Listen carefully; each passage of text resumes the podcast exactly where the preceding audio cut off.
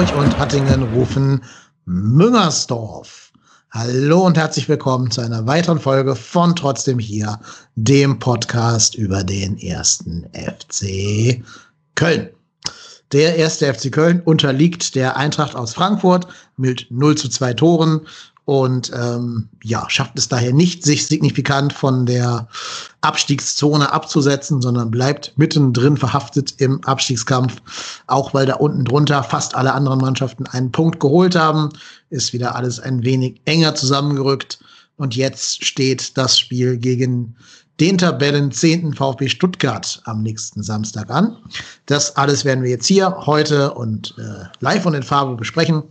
Und zugeschaltet ist bei mir der Hansi Flick der Podcast-Welt, der Ruhrport-Tennis. Oh. Oh. Also ich meine damit natürlich sehr erfolgreich und sechs Titel geholt. Mehr meine ich damit natürlich nicht. Ja, ja, ja, ja. Ich verstehe das so, wie ich es verstehen will. Ich habe ja. das abgespeichert.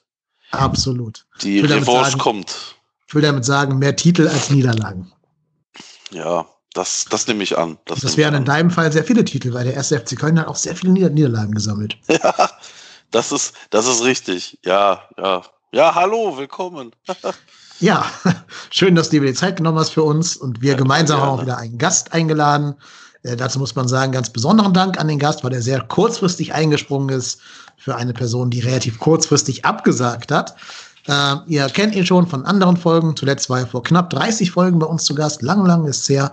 Der Tobi. Moin, Tobi. Grüß dich. Hallo zusammen. Vielen Dank für die Einladung. Hi, Tobi. Ja, immer gerne. Ja, Jungs, fangen wir doch einfach mal. Ihr habt wahrscheinlich das Spiel gegen die Eintracht aus Frankfurt gesehen. Ähm, würdet ihr sagen, der erste FC Köln hat dieses Spiel verdient verloren? Tobi, willst du anfangen? Gern, ja. Ähm, ja, definitiv war das eine verdiente Niederlage. Ich glaube, ähm, Frankfurt hat da auch eigentlich nie Zweifel aufkommen lassen, dieses Spiel äh, zu gewinnen. Ähm, und das nicht mal mit der allerbesten Vorstellung. Also da habe ich schon stärkere Auftritte von der Eintracht gesehen diese Saison, aber das hat dann hat dann gereicht, dass sie dass es seriös äh, spielen und und ähm, irgendwann das das Tor erzwingen.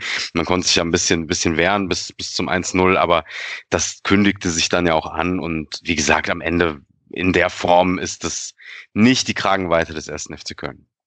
Momentan, leider. Ja, ich glaube, dem kann man eigentlich nicht widersprechen, oder Marco?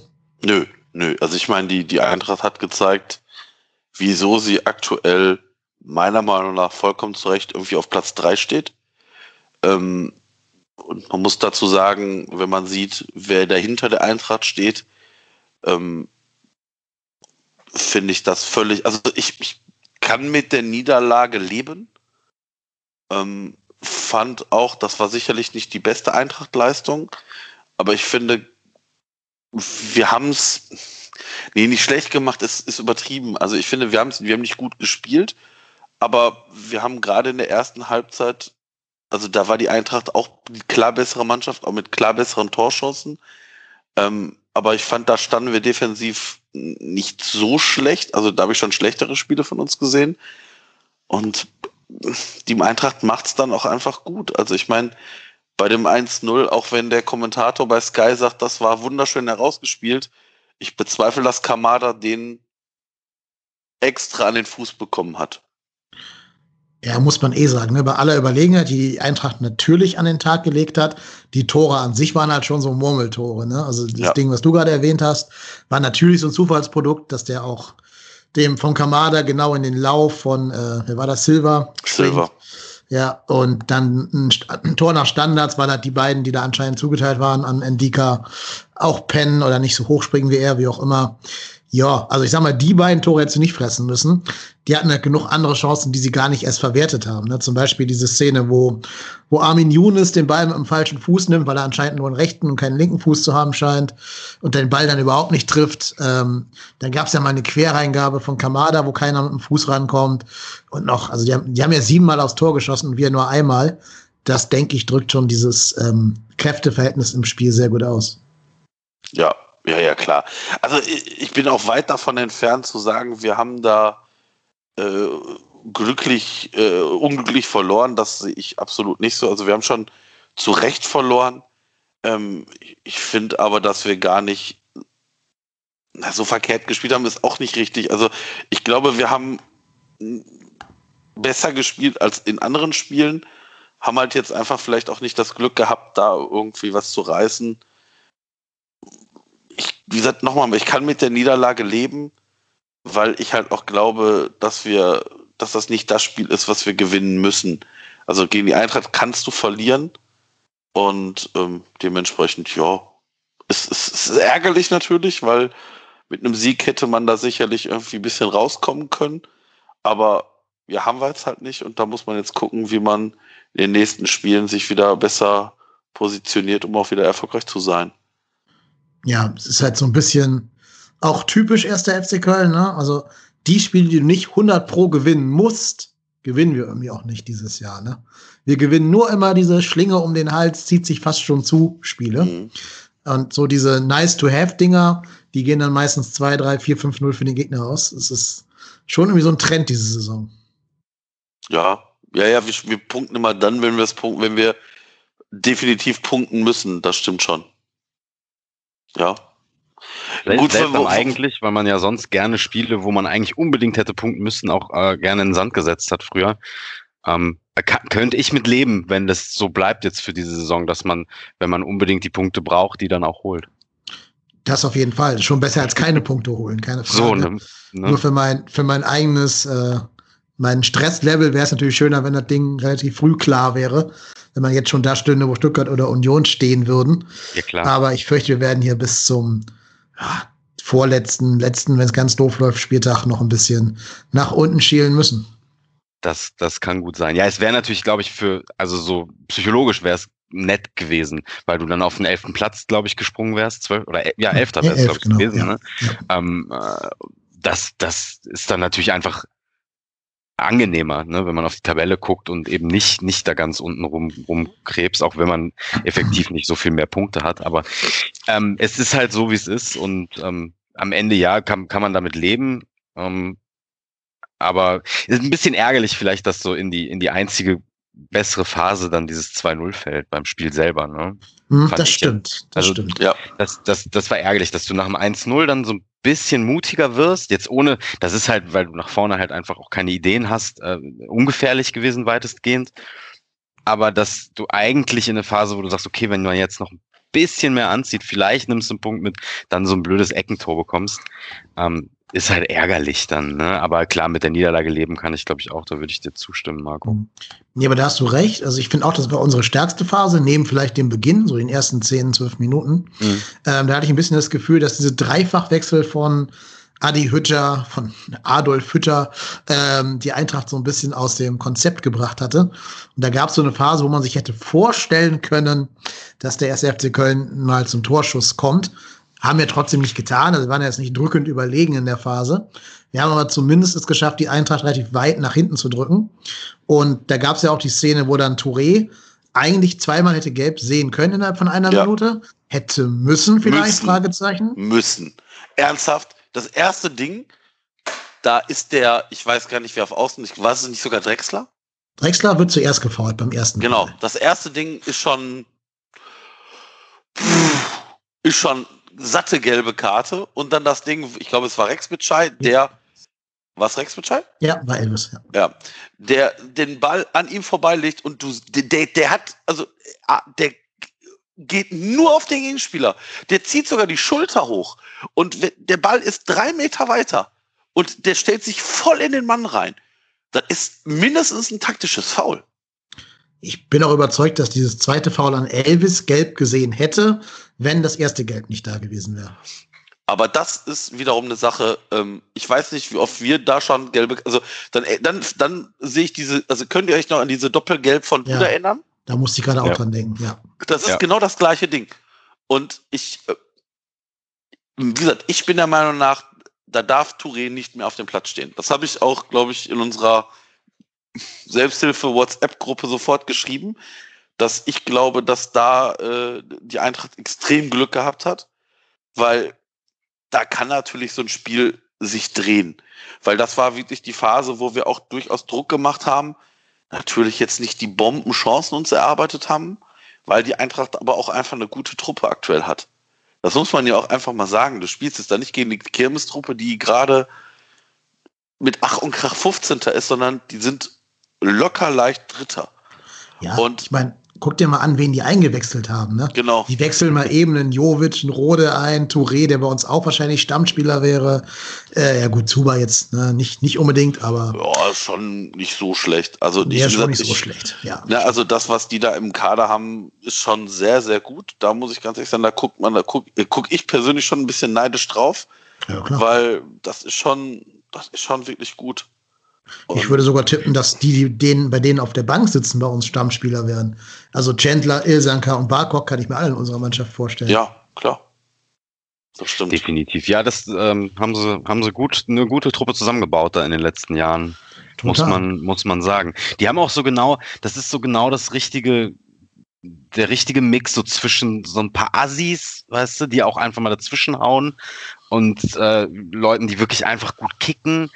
Äh, ja, und dann hast du halt einen Silver momentan vorne drin, der halt auch ja. alles trifft, wie er will. Ne? Das muss ja. man dann auch sagen. Wie, der hat was, 19 Tore oder was? 18 Tore? 18, 18 ja, glaube ich. Das ist halt, der spielt so eine, so eine Saison, ja, weiß ich nicht. Der, wahrscheinlich spielt er so eine Saison auch nicht nochmal, aber momentan klappt halt alles. Das ist ja auch das Tor, was er dann schießt.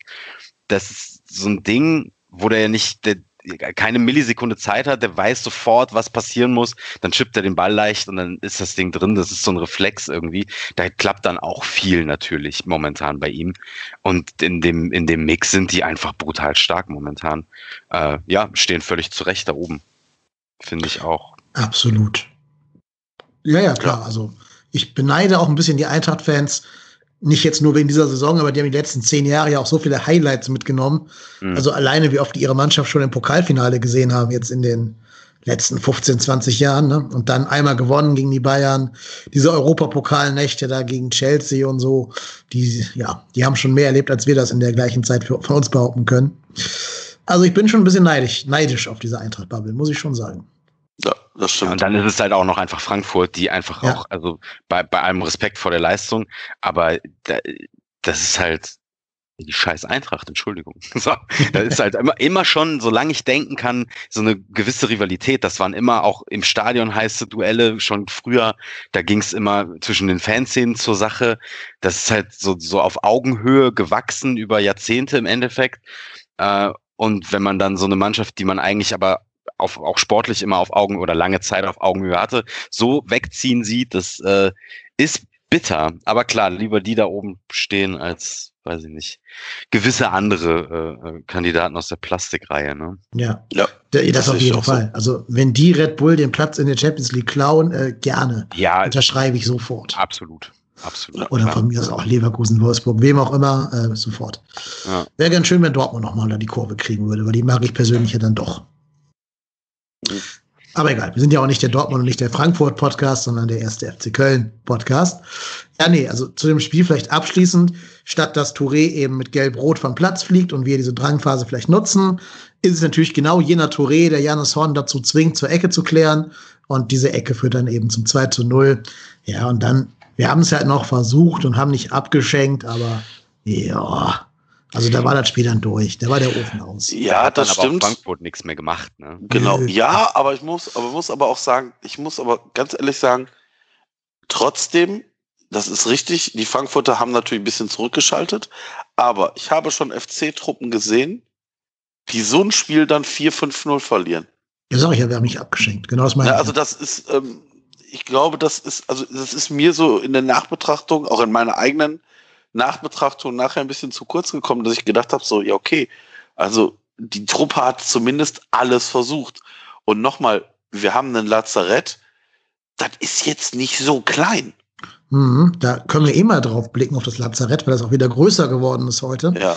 Also stand, stand jetzt, wir nehmen Montag um 20.30 Uhr auf, ähm, fehlen uns wahrscheinlich erstmal auf absehbare Zeit Sebastian Andersson und Florian Kainz, die ja langzeitverletzt sind. Ähm, bei Jonas Hector weiß man nicht so genau, wo die Reise hingeht. Der hat immer wieder irgendwelche Zimperlein und scheint generell gerade auch nicht so richtig in der, in der Verfassung zu sein. Ähm, dann fehlt uns weiterhin ähm, äh, äh, äh, fällt es mir gerade nicht ein. Wer ist denn noch verletzt? Helfen mir. Bornau hat jetzt äh, die Bornau. Verletzung, ja, aber Bornau ja wird noch operiert, jetzt hat der FC auch heute rausgegeben. ne? Der wird genau. jetzt Genau, Ja. operiert. Minimalinvasiver Eingriff, das haben sie damals bei Anderson auch gesagt. das Ende kennen wir alle. Ähm, also das ist schon ein schlechtes Zeichen, wenn der FC sowas sagt. Normalerweise ist es wie wenn Merkel das vollste Vertrauen ausspricht. also ich bin mal gespannt, ob und wann wir Sepp nochmal auf dem Platz sehen werden die Saison. Aber ich wünsche ihm natürlich nur das Beste. Ja, eine schnelle Genesung. Ja, unbedingt. absolut. Also allein auch nicht, nicht nur für ihn natürlich auch klar, aber auch weil ich finde, er täte der Abwehr da hinten gerade richtig gut.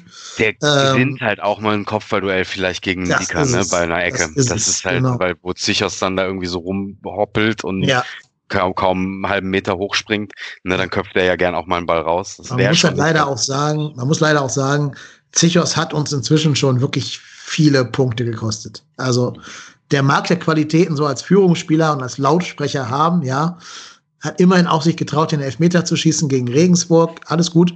Aber in seinem Kerngeschäft der Abwehrarbeit hat er uns leider schon Punkte, auch nicht wenige, gekostet. Ja, Das ist, ja, das ist ein okayer Zweitligaspieler. Das Ja, wobei ich so. glaube, äh, so gerne ich auch auf Raphael Schichos draufhaue, bei der Ecke ist es nicht sein Gegenspieler. Doch, glaube Nein. ich. Weil Ach, Polo also- hinter dem steht. Nee, nee, nee, nee. Beachtet, also ich, ich habe, es gibt eine Einstellung, da siehst du, wie die Ecke getreten wird. Und da ist der, die Kamera auf dem 16er. Und ähm, Ndika steht, also Tolu steht bei Indika, guckt ihn an und ich weiß nicht, wer es ist. Ich glaube, Skiri sagt Tolu, das ist dein Mann. Und Tolu guckt, wo der Ball ist. In dem Augenblick ist Dika drei Schritte weg. Okay. Und das, also Dann sah es okay unglücklich aus, zumindest. Aber das, das Ich hindert der Rafa Zichos nicht daran, trotzdem den Ball zu klären, ne, wenn er da hinkommt.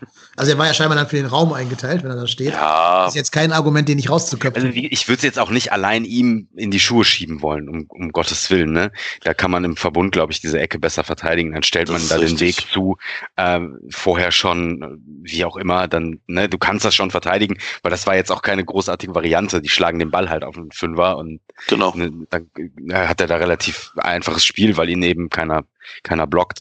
Ähm, das, das kann man im Verbund besser verteidigen. Einfach. Also Das da würde ich ihm jetzt auch nicht, nicht die alleinige Schuld geben wollen. Viel halt jetzt nur in dem Fall auch, weil es sieht halt wieder sehr unglücklich aus. Ähm, aber nee, da hat er, hat er andere Tore schon, wo man äh, deutlicher sagen kann, das geht Ja, das, das ist, ja, ja. Das, das meine ich ja damit. Ne? Also es gab da diese Saison schon mehr Punkte, wo ich sagen muss, da äh, würde ich gerne Raphael Tschichos an irgendein Kreuz nageln für, aber das ist ein Tor, das ist nicht unbedingt sein, Nee. sein Fehler. Ähm, ich gehe auch davon aus, dass wenn Bornau fit wäre, würde bei Gistol nicht äh, Zichos rausrotieren.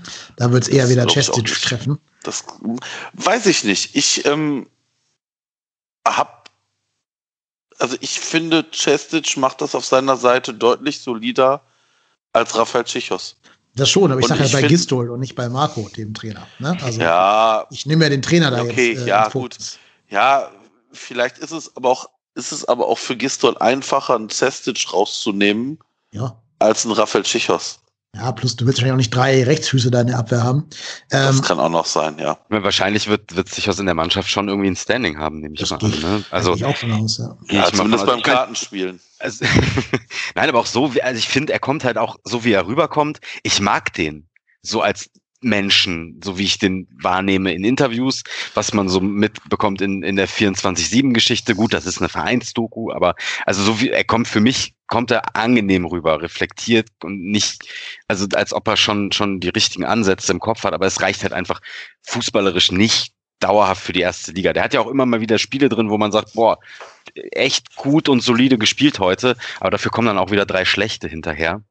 Das, ja, also für eine ganze Erstligasaison reicht's da einfach nicht fußballerisch. Das Wie wir mal lobend erwähnen können, ist aber Jorge Mire. Ist für mich gerade Ja. der Formstärkste da hinten drin. Ja. Also wie der teilweise die Bälle auch wegklärt, finde ich schon sehr beeindruckend. Und das ist für mich auch der einzige Innenverteidiger, der es schafft, wirklich auch in Not den Ball trotzdem noch zum Mitspieler zu bringen und nicht irgendwo hinzupölen, wo die nächste Angriffswelle rollt. Das ist schon Das gut, was der stimmt. gerade spielt. Das stimmt, wobei äh, ich finde, da ist Cestic aber auch mittlerweile sehr abgeklärt. Ähm, ich muss ganz ehrlich sagen, wenn ich überlege, dass Cestic, das ja auch seine erste wirkliche Bundesliga-Saison ist und der hat wie viele Spiele jetzt gemacht? Keine, lügen, keine, so sieben sagen? Keine, keine zehn, ne? Ja, ich würde jetzt also, sieben mal, vielleicht, vielleicht so untere. Äh, ich muss ganz ehrlich sagen, ich finde, der macht das durchaus sehr gut. Der, der, der bolzt die jetzt auch nicht einfach nur lang nach vorne. Der, es wird zumindest, also das ist, fällt mir auch seit ein paar Wochen auf, dass auch es versucht wird, teilweise hinten, wenn man den Ball dann in der eigenen Reihe hat, versucht, den rauszuspielen.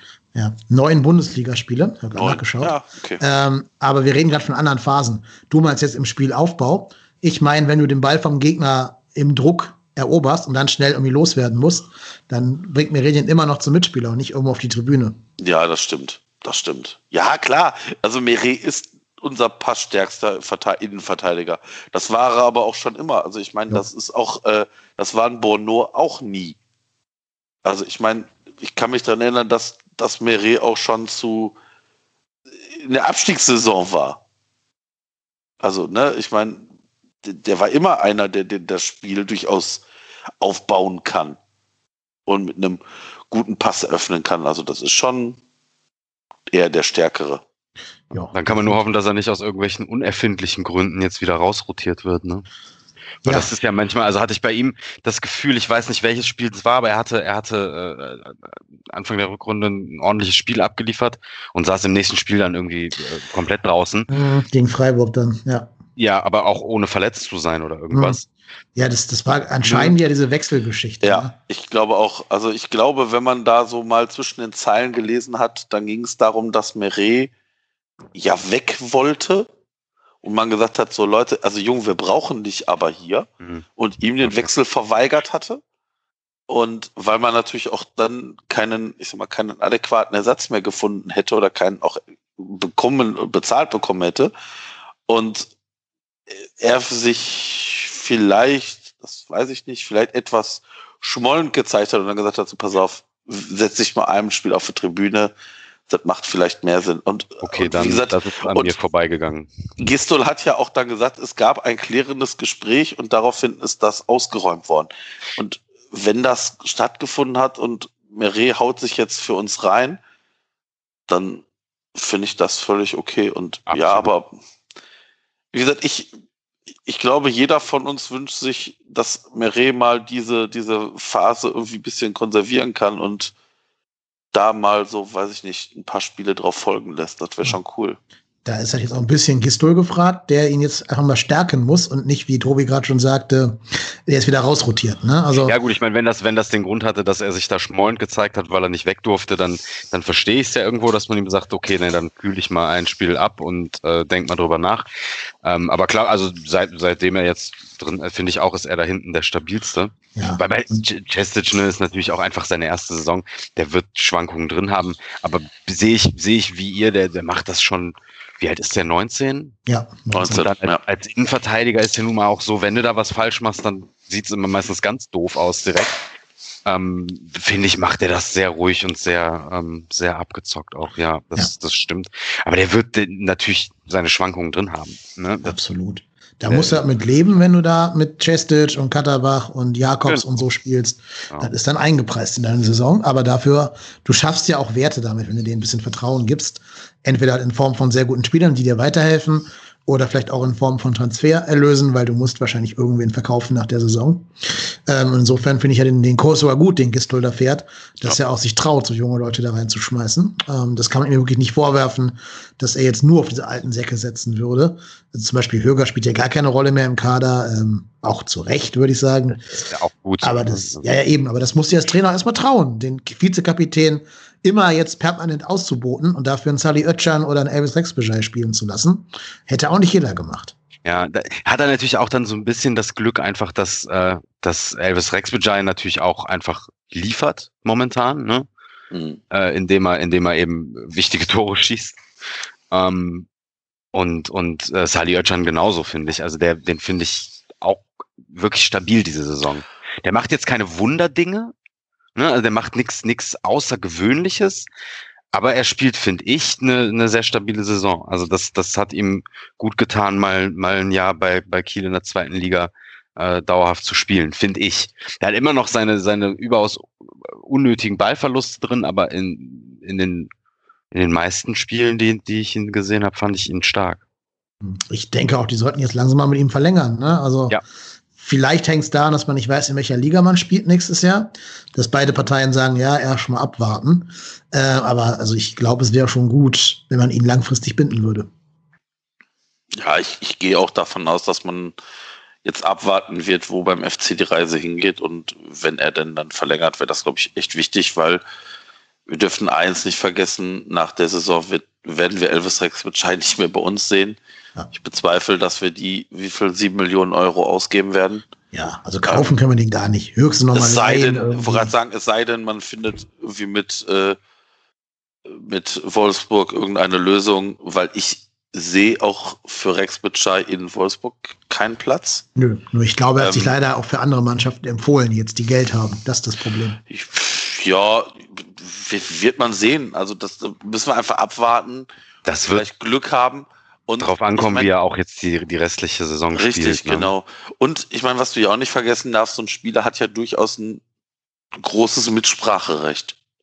Das ist ja nicht so, dass ein Verein dich irgendwo hinschicken kann und dann musst du da halt sein, sondern wenn du nicht dahin willst, dann hast du als Spieler in der Regel den Trumpf auf deiner Seite und ähm, wenn Rex Bitschei sich hier wohlfühlt, wie es aussieht, also ich muss ganz ehrlich sagen, da die Interviews sehr selbstreflektiert. Also das Interview nach dem Gladbach-Spiel, alter Falter, wenn ich den ersten FC Köln mit zwei Toren zum Derby-Sieg schießen würde. Jetzt keine und Kleidung mich, mehr an. Und mich würde einer fragen, was ich zu meiner Leistung sagen würde. Dann würde ich aber nicht sagen, also die Leistung, die soll mein Trainer bitte beurteilen. Nee. Das bin ich. Also. Da würde ich sagen, ich an jede Kölner Kneipe das Gesicht merken. Wenn ich genau. komme, zahle ich nämlich nicht mehr. Richtig, so sieht es so. aus. Ähm, so und nicht anders. Also ich, ich finde, es, es gab auch genug Momente, wo ich gedacht habe, Junge, was machst du da? Ähm, ich finde, auch er hat sich so ein bisschen aus dem Loch gespielt und ich muss ganz ehrlich sagen, die, die, die Dreier-Konstellation Skiri, Rex Mitchai, Özcan funktioniert aktuell sehr gut.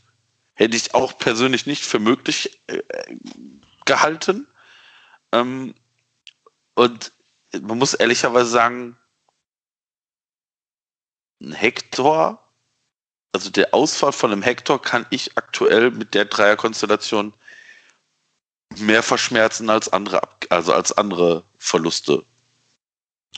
Ja, also ja. Auch, auch, allein deswegen, weil wenn Jonas Hector gespielt hat, diese Saison das einfach wirklich nicht gut war. Ne?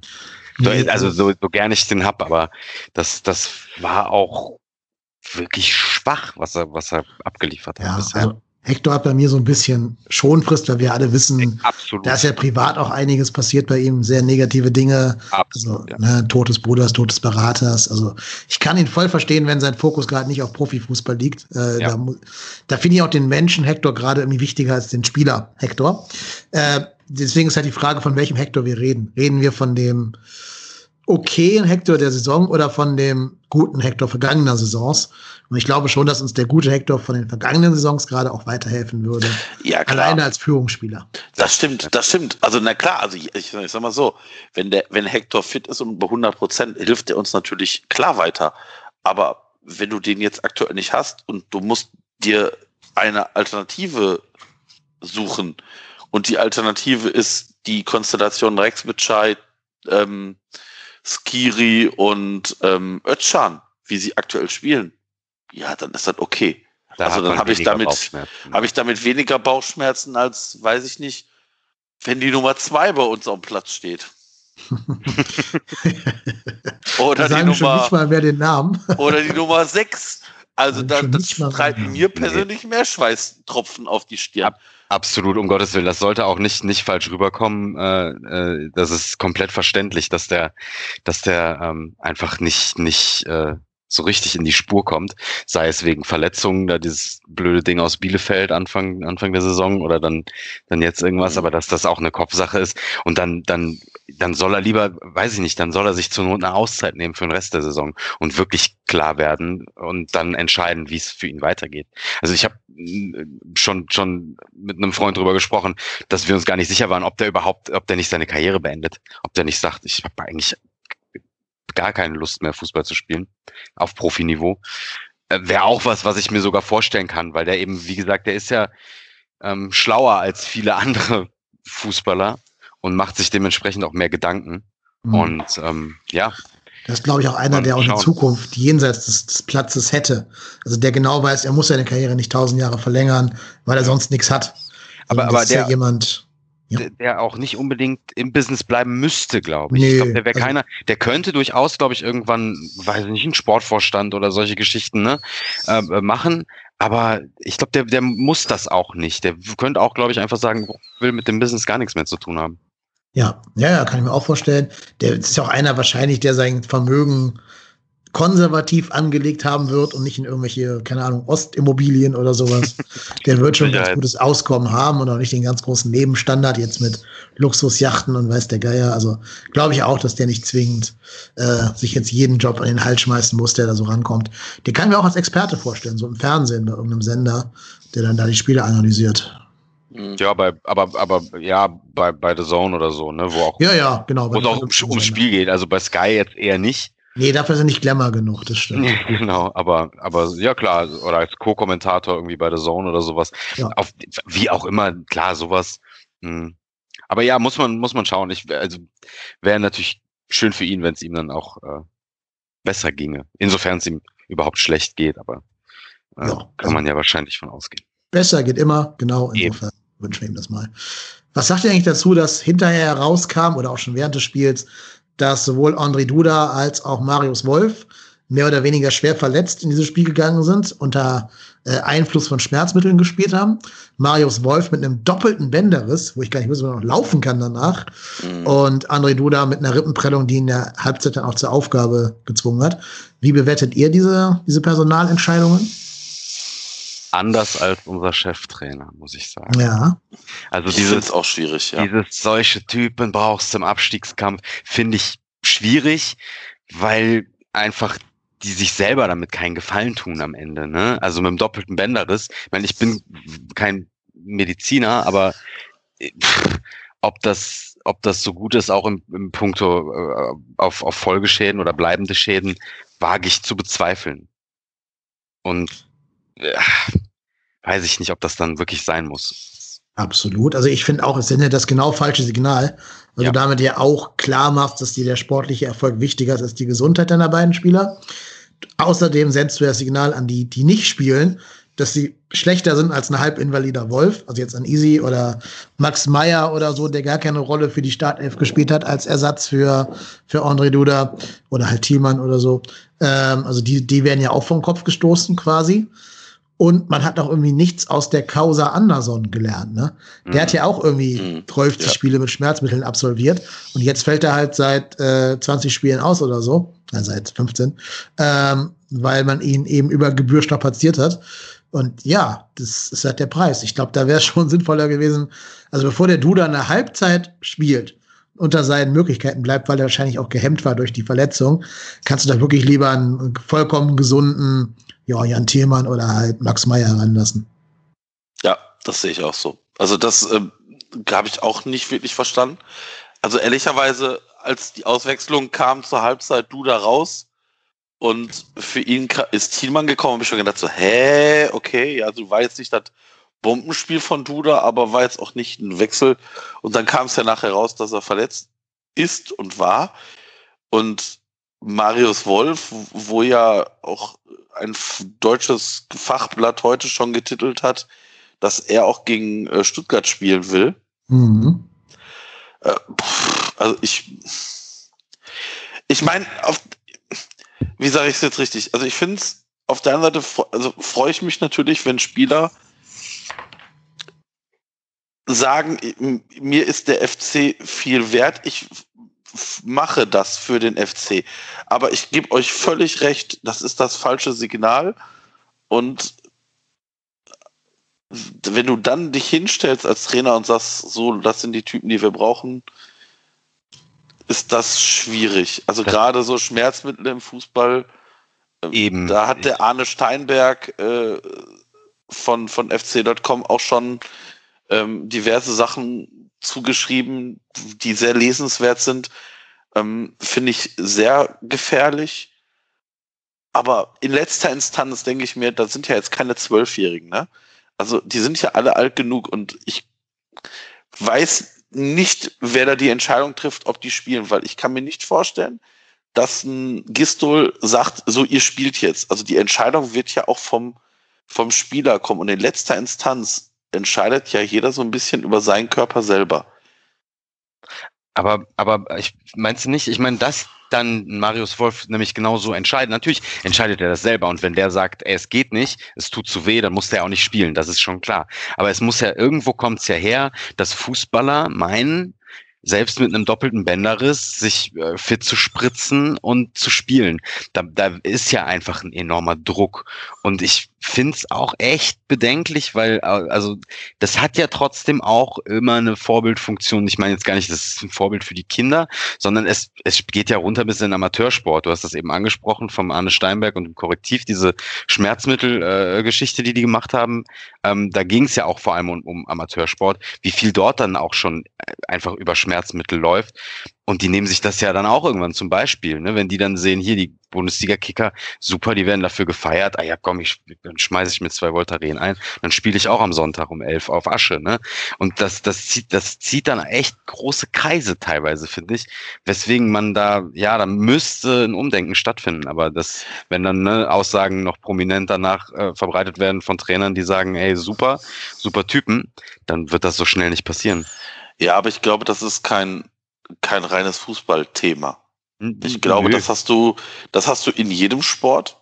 Ähm, wie gesagt, ich habe äh, jahrelang auf relativ hohem Jugendniveau Eishockey gespielt.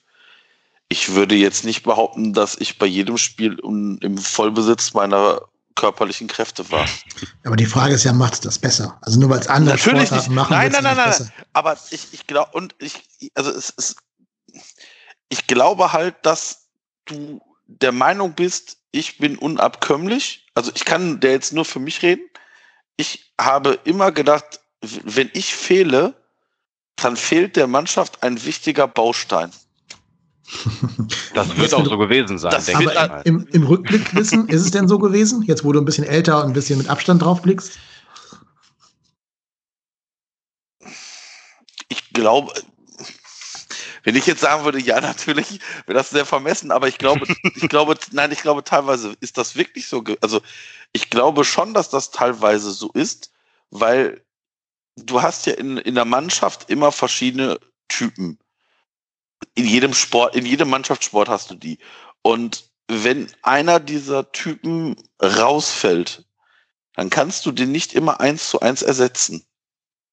Und ähm, ich glaube, dass es da durchaus Kriterien gibt, wo du, wo, wo man vielleicht zu Unrecht oder zu Recht man auf die Zähne beißt.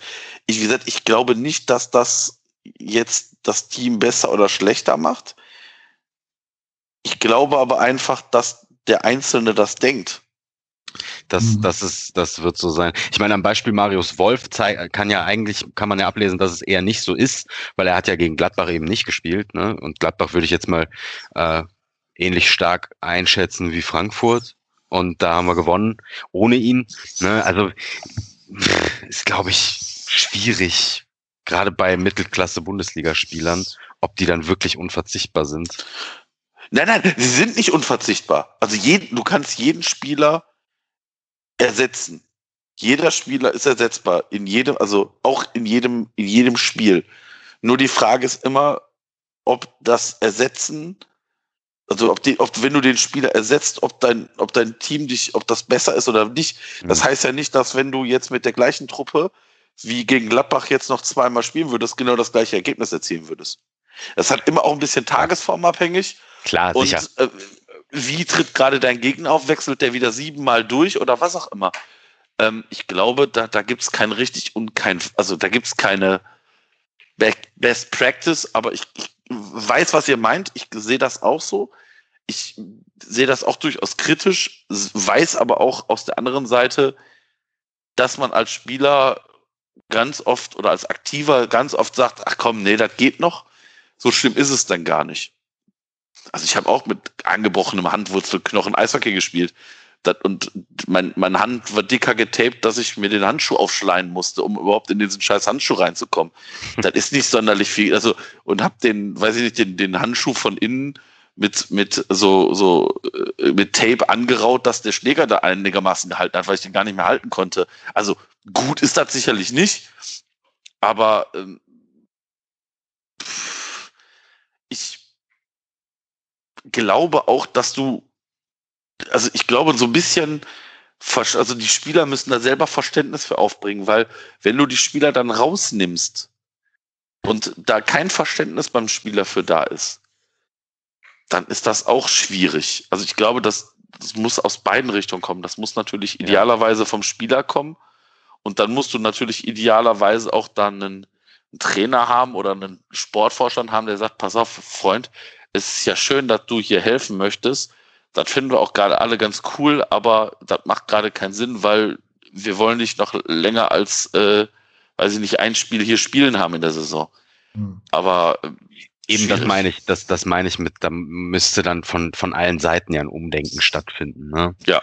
Ähm, das ist ja wie, wie, wie das Thema mit, mit Kopfverletzungen und so, wie damit umgegangen wird. Da muss im Endeffekt von, von der Liga eigentlich, muss das bisschen besser reguliert werden, wie auch immer. Ähm, pff, da jetzt auch keine, keine perfekte Lösung in der, in der Schublade liegen, aber ähm, da müsste es andere Mechanismen vielleicht einfach geben. Ne? In, im, zum Wohle der Spieler einfach, weil am Ende äh, äh, wenn du, wenn du am Ende eine chronische Verletzung hast oder, oder dann wirklich was so kaputt geht, dass es eben nicht mehr für Profisport reicht, dann guckst du halt auch doof. Ne? Ja. Und selbst wenn jetzt bei, ne, bei irgendeinem normalen Bundesligaspieler, selbst wenn da die Knochen und Gelenke heil bleiben, aber der jedes Spiel auf Diclofenac macht, ja. äh, das macht trotzdem was mit dir. Also das genau. kann ich aus genau. eigener Erfahrung sagen. Natürlich. Ich habe jetzt nie irgendwas auf Profisport gespielt, außer irgendwie, keine Ahnung, äh, Backgammon oder sowas. Aber ähm, wenn du eine, eine Vielzahl an Jahren Schmerzmittel nimmst, kannst du zum Beispiel hinterher deinen Verdauungstrakt einmal in die Mülltonne werfen und dir einen neuen kaufen. Ähm, also das ist nicht einfach nur, dass es um die, um die Knochen und Gelenke geht. Das geht noch um viel, viel mehr bei dieser gesamten Schmerzmitteldiskussion. Deswegen finde ich auch die Arbeit von Arne da so wichtig. Wer da ein bisschen sich reinlesen will, auf Twitter mal den Hashtag Pillenkick suchen. Und ich wette, es gibt auch eine entsprechende Website mit dem Namen Pillenkick, ähm, die man auch suchen kann. Da findet man alle Infos, was das, ich glaube, das Korrektiv ist da die, ähm, ja. die untersuchende journalistische Kraft dahinter. Also da kann man sich dann gerne mal durchlesen, was da so alles steht. Und ich denke unterm Strich auch, was ihr gerade schon gesagt habt, es wird unterm Strich nur klappen, wenn du objektive wenn die, wenn die ärztlichen Entscheidungen von objektiven Beobachtern gefällt werden und nicht von Vereinsvertretern, die vielleicht eher den sportlichen Erfolg im Vordergrund haben als die Gesundheit der Spieler. Das stimmt. Genau. Ja, so, jetzt habt ihr gerade schon so ein bisschen darüber geredet, dass Marius Wolf wahrscheinlich auch gegen den VfB spielen wird. Und da werden ja die Aufgaben für ihn nicht leichter. Jetzt hatte er Philipp Kostic vor der Brust. Und solche Spielertypen hat ja Stuttgart zuhauf, ne? also diese schnellen, flinken Außenbahnspieler. Und wen die da genau haben, da haben wir wieder um eine Vorschau gebeten. Und die werde ich jetzt gleich mal abspielen, weil wir jetzt in das Vorschausegment zum Spiel gegen äh, den VfB Stuttgart gehen werden. Nicht aber ohne euch mit einer Breaking News zu versorgen, denn leider führt die Arminia aus Bielefeld mit 1 zu 0 gegen den FC Bayern München. Ja, es ist noch viel zu spielen. Es sind noch irgendwie 60 Minuten oder so auf der Uhr. Also da kann noch einiges passieren. Aber ich sag mal so, ich habe bei Tipico eine Wette X2 abgegeben. Weil ich, ich auch. Dachte, weil ich mir schon dachte, Bayern, die gerade aus Katar zurück sind, total gejetlaggt sind, Temperaturunterschiede von 30 Grad in Kauf nehmen müssen. Ja, der klassische Schmerzensgeld-Tipp, ne? Ja, ja, genau. Das gibt keinen. Nee, ich glaube mal wirklich, dass Bielefeld da nicht verlieren wird, weil ich glaube, dass die Bayern einfach ganz andere Prioritäten gerade haben. Ja. Und sich selber natürlich auch keinen Gefallen. Breaking, Breaking News, meine Tipico-App sagt gerade, dass das 2-0 gefallen ist. Ja, dann brauchen wir, glaube ich, kein Cash-Out machen, wir lassen das schön zu Ende Dann laufen. lässt man das mal nachher. laufen, wa? Ja, genau. Kassieren Gott. nachher voll. Ah, Ja, es war klar. ja. Also, wie gesagt, die Wette habe ich echt aus Überzeugung gemacht, weil du konntest es irgendwie ahnen. Also, die Kicker-App hat es noch nicht drin, dieses Tor, aber Doch, schauen. 2-0. Ja, jetzt auch? Mhm. Okay. Bei mir noch nicht, keine Ahnung. Amos Pieper. Schönen Dank auf hab- Bayern München. Ich habe euch gesagt, ne, Beobachtungsauftrag damals im Spiel gegen uns, Amos Pieper, ganz spannender Mann, den sollte Horst Held mal dick auf seinen Zettel schreiben. Wisst Warte, ihr, wer jetzt warte. 16. ist? Äh, Hertha, ne? Blöde Geschichte. Blöde Geschichte. Blöde da Geschichte. haben wir 80 Millionen investiert und dann ist das nichts geworden, wa?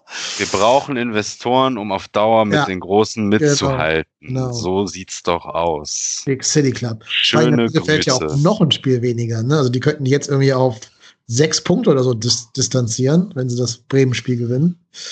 Ja. Ja. viel Spaß, liebe Hertha. Dann müssen wir halt auf die Hertha achten. Ne? Drei Punkte. Ja, das ist Genau. richtig, aber man muss ja auch sagen, pass auf, guck mal, wir haben 21, vor uns liegt Augsburg 22, Hoffenheim 23, Bremen 23 und Stuttgart Spiel 26. Bremen hat auch ein Spiel weniger. Ja, Bremen hat ein Spiel weniger, aber ne, also entweder holt Bremen oder Bielefeld da Punkte oder beide nur ein. Also die blei irgendeiner bleibt in Schlagdistanz und Stuttgart, auch die haben nur fünf Punkte mehr als wir. Das denke Und das ich auch, können wir ändern, am Samstag. Also wir können ja bis auf zwei Punkte an die ran robben. Ja. Aber dazu hören wir jetzt mal die Einschätzung vom Jakob. Der Jakob ist ein ähm, Kollege von mir und der hat uns eine sehr profunde Einschätzung über den VfB Stuttgart zuteil werden lassen, die ich jetzt hier mal abspiele. Lieber Marco, lieber Dennis, liebe HörerInnen von Trotzdem hier, erstmal vielen lieben Dank für die Einladung und die Gelegenheit, euch mit dem VfB eine Mannschaft vorzustellen, die zumindest in der Hinrunde die Stuttgarter Fangemeinde echt im Positiven überrascht hat. Also wir haben da momentan einfach eine sehr junge Mannschaft am Start, die zu Beginn der Saison ihr Riesenpotenzial auch unter Beweis stellen konnte. Das hat sich ja dann in den Ergebnissen wiedergespiegelt. In den ersten elf Spielen haben wir immerhin 17 Punkte mitgenommen. Äh, mittlerweile hat sich der VfB einigermaßen in der Tabellenmitte etabliert, das wohlgemerkt als Aufsteiger. Also ich glaube, weder wir noch sonst irgendwer hätten mit so einer Hinrunde gerechnet. Was die Mannschaft dabei jetzt so auszeichnet, ist halt ganz klar diese offensive Spielweise unter Cheftrainer Matarazzo und die schnellen Vorstöße, die damit verbunden sind und ja, die den Gegner auch gerne mal kalt erwischen können. Wir erinnern uns an das Blitztor von Mangala im Hinspiel gegen Köln. Die kommen meist über die Flügel und deswegen möchte ich da noch kurz drauf eingehen. Da haben wir erstmal auf der linken Seite, sofern er denn fit ist, einen Borna Sosa gesetzt, der die letzten Saisons noch ziemlich gehemmt und fehleranfällig war, sich aber jetzt in diesem vertikalen, schnellen Umschaltspiel zu einer ganz wichtigen Komponente in der Stuttgarter Offensive entwickelt hat. Insbesondere übrigens in Kombination mit Sascha Kalajdzic im Sturmzentrum, der wiederum richtig kopfballstark ist. Gegenüber auf dem rechten Flügel ist Silas Wamangituka wichtig zu erwähnen. Der ist ehrlich gesagt ein ziemlich unkonventioneller Spielertypus, aber es zeigt sich einfach immer wieder, dass sich die gegnerischen Defensiven nur schwer auf ihn einstellen können. Und ich glaube ehrlich gesagt auch, dass er die Kölner Abwehr gerade in Drucksituationen in große Probleme bringen kann. Silas hat auch ordentlich Zug zum Tor. Ähm, mit einem Topwert von elf Saisontoren als Außenbahnspieler äh, stellt er das auch regelmäßig unter Beweis. So, ähm, Dreh- und Angelpunkt der ganzen Geschichte ist jetzt allerdings Endo auf der 6. Der bringt nicht nur eine absolut bombige Zweikampfquote mit, sondern schließt auch in der Defensive viele Räume. Und das bringt uns jetzt auch schon zu den Schwachpunkten dieser Mannschaft. Schwachpunkte, die sich leider verstärkt in den letzten Wochen aufgetan haben. Also unsere Anfangseuphorie ist ehrlicherweise ziemlich verflogen. Äh, manche attestieren dem VfB momentan ein Formtief, andere verbinden dieses Formtief mit Turbulenzen in der Chefetage. Sind wir mal ganz ehrlich, Vielleicht zeigt die aktuelle Form einfach, dass die Mannschaft zu Beginn der Saison ein bisschen überperformt hat und wir halt jetzt nicht mehr an die erfolgreichen Ergebnisse im Herbst anknüpfen können. Was wir halt in letzter Zeit stattdessen immer häufiger sehen, ist, dass sobald es Endo und Mangala im defensiven Mittelfeld nicht schaffen, die Lücken zuzulaufen, dann sieht die dahinterliegende Dreierkette ziemlich schnell ziemlich alt aus. Also da tun sich Räume auf, der Zugriff fehlt und ich meine, da habt ihr ja mit Spielern wie Rex Bitschei oder Duda ähm, echt starke Spieler am Start, die in der gegnerischen Hälfte schnell gefährlich werden können. Kommen wir mal zum Ausblick. Ähm, beim Gastspiel in Köln und auch die Woche drauf gegen Schalke warten auf uns ganz wichtige Punkte. Und auch wenn der FC im Hinspiel noch einen Unentschieden rausholen konnte, glaube ich ehrlich gesagt ganz fest dran, dass wir am Samstag drei Punkte mit zurück ins Schwabenländle nehmen werden. Ja, vielen Dank an Jakob für diese Einschätzung. Ähm, ich muss ja sagen, ich hatte schon vor dem Hinspiel oder während des Hinspiels große Angst vor Silas Wamanti Gutduka oder wie er heißen mag. Ähm, Silas, so. Das ist so ein Spieler, der uns ganz, ganz typischerweise wehtun kann. Und leider hat der VfB, wie wir gerade ja von Jakob gehört haben, einige dieser Spieler, die dazu prädestiniert sind, uns weh zu tun. Was habt ihr denn für ein Gefühl für das Spiel am, äh, ich glaube, Samstag ist das? Schwierig. Immer so mit dem Gefühl, ne? Fakten gibt es hier nicht. Das ist ein Gefühlspodcast. Schwierig. Ja, also ich, ich fange jetzt einfach mal an. Also ich glaube, der VfB ist eine Truppe, die kann, die kann dir sehr, sehr wehtun. Also Kalajdzic, Wamangituka und, und, und, und, und. Aber die Stuttgarter haben aber auch schon Spiele gehabt, wo ich mir denke, so, ja, also, das hätte der FC genauso schlecht oder genauso gut hingekriegt. Ähm, weiß ich nicht. Ich, ich sehe uns da nicht chancenlos, weil wir haben jetzt gegen, gegen, gegen Frankfurt keine, keine Bombenpartie abgeliefert, aber weiß ich nicht, auch das ist wieder so ein Spiel, wo, wo du wahrscheinlich wieder irgendwie punkten musst, weil wie gesagt, wenn Bielefeld heute gegen äh, die, die Bayern tatsächlich gewinnen sollte, dann brauchst du da wieder Punkte. Und immer wenn wir Punkte brauchten, haben wir die diese Saison geholt. Und warum soll das nicht wieder klappen? Also ich, ich sehe das vorsichtig optimistisch. Ich, das ist ein Spiel, was wie alle anderen Spiele bei 0-0 losgeht und ja, es ist, aber es ist doch so. Also du, du musst doch jetzt nicht als FC den Kopf jetzt schon in den Sand stecken und denken, oje, oje, oje, das wird aber alles nicht klappen. Ja, das kannst du dir natürlich denken, aber nee, das, wir, wissen, wir wissen doch auch, dass der FC immer dann gut ist, wenn wir nicht damit rechnen das, das, da, da gebe ich dir schon recht. Also wir müssen, glaube ich, definitiv nicht vor Ehrfurcht erstarren, weil der VfB Stuttgart nächste Woche kommt. Ähm, die haben eine spannende Mannschaft, finde ich. Die ist gut zusammengestellt. Die haben gerade in der, in der Hinrunde, was, was dein Kollege sagt, auch echt ähm, teilweise richtig guten Fußball gespielt. Und ähm, ja, können uns wehtun, aber ich glaube, das ist trotzdem ein 50-50-Spiel. Ja.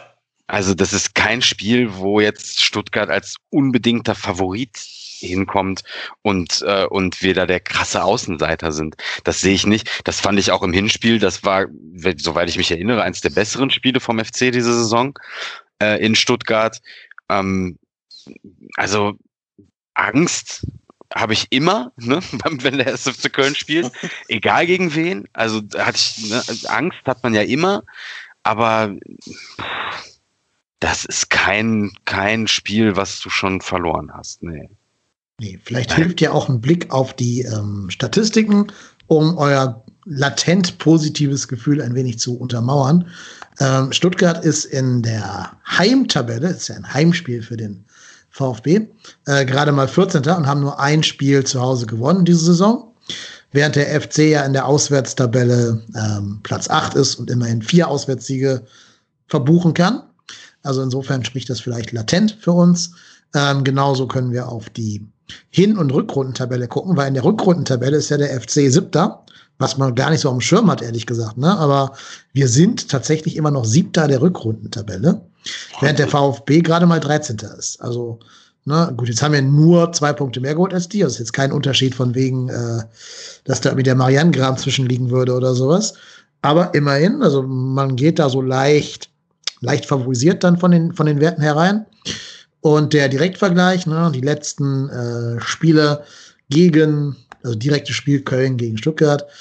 In Stuttgart hat Köln, äh, jetzt habe ich es gerade weggeklickt, aber ich glaube, genau, 35 gewonnen, 25 unentschieden und 29 Siege vom VfB.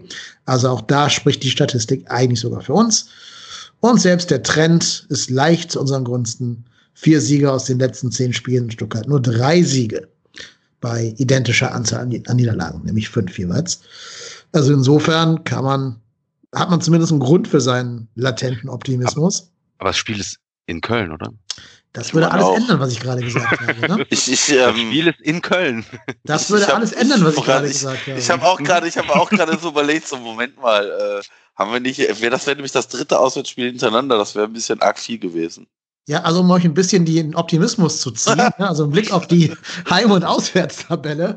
Stuttgart ist Vierter, ne, in der Auswärtstabelle. Ja, dass der erste FC Köln 17. der Heimtabelle ist und Stuttgart Vierter in der Auswärtstabelle.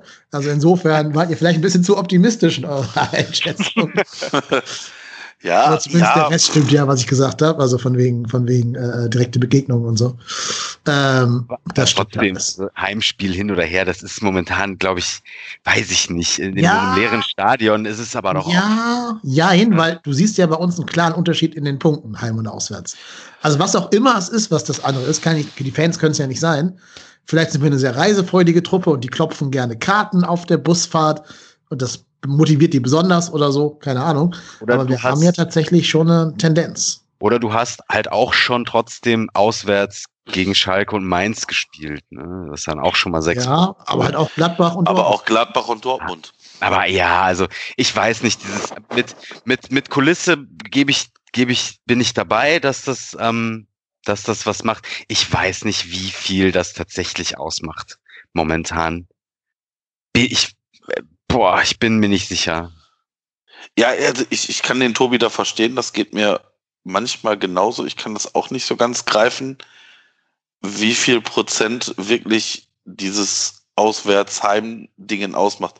Ich meine, ich, ich meine in der Bundesliga, die Bundesliga ist die einzige, in Anführungsstrichen, europäische große Liga, wo es eine signifikante Änderung während Corona von Heimsiegen und, und Auswärtssiegen gibt. Also der, der, der Trend hat sich durchaus geändert. In den anderen Ligen ist das nicht so eklatant wie in der Bundesliga. Warum, wieso, weshalb, keine Ahnung. Ich weiß es nicht. Vielleicht hat das damit ein bisschen was zu tun, dass wir auch ganz oft bei Auswärtsspielen dem Gegner den Ball überlassen und sagen, ja, dann macht mal. Und ähm, das dazu führt, weiß ich nicht, keine Ahnung. Aber wie gesagt, ich, ich glaube auch, das ist ein 50-50-Spiel. Das kannst du erfolgreich gestalten, du kannst aber auch erfolgreich in die Hose gehen lassen. Also das ähm, hat ein bisschen davon, von Tagesform hängt das Ganze. Ich glaube, das ist so ein typisches Tagesformspiel. Das kann natürlich auch unentschieden ausgehen oder einer hat den goldenen Moment, irgendein Spieler und äh, ich hoffe, das ist dann Max Meyer oder wer auch immer. Oder von mir ist auch André Duda oder. Wäre doch mal Zeit, dass Tolu sein erstes Bundesligator macht. Ja, ja, klar. Ja. Oder mal Emanuel Dennis, der ja ein paar Szenen hatte, äh, jetzt gegen, gegen Frankfurt, aber äh, man kann sie auch vielleicht als unglücklich beschreiben, diese Szenen. Hm, das kann man. Ja, er hatte einen, einen ganz guten Abschluss, ne, wo er so aus dem Stand dann, aber. Ja, aber auch der ging, glaube ich, gar nicht aufs Tor, glaube ich, mich zu erinnern. Nee, nee, der war ein Stück daneben. Genau. Und dann gab es den einen Schuss, der zum Einwurf für den Gegner geführt hat. Also ja, aber ich glaube, das ist, ich glaube, das ist aber genau das, wenn du halt weißt, du musst, du willst jetzt unbedingt das Tor machen, dann machst du genau, dann, dann spielst du, nimmst du den Schuss nämlich genau zu früh. Und ich glaube, das ist nämlich genau das Ding, dass er weiß, oh, oh, jetzt das, ich werde hier nicht so sonderlich viele Chancen in dem Spiel kriegen, weil wir halt gegen Frankfurt spielen und du dann halt genau überhastet da reingehst. Mhm. Also, ja, also ich bin, bin bei dir. Ähm, ich glaube, das ist wäre vielleicht auch für den Emanuel Dennis ganz wichtig, dass da der Knoten platzt. Zu, den, zu Tolu muss ich ganz ehrlich sagen, das ist für mich so leid mir das tut, kein Bundesligaspieler. Nicht ja, ansatzweise. Das, das, Experiment scheint nicht zu funktionieren. Also, also, ne, das ist die Wette, die wir da eingegangen sind mit der Laie.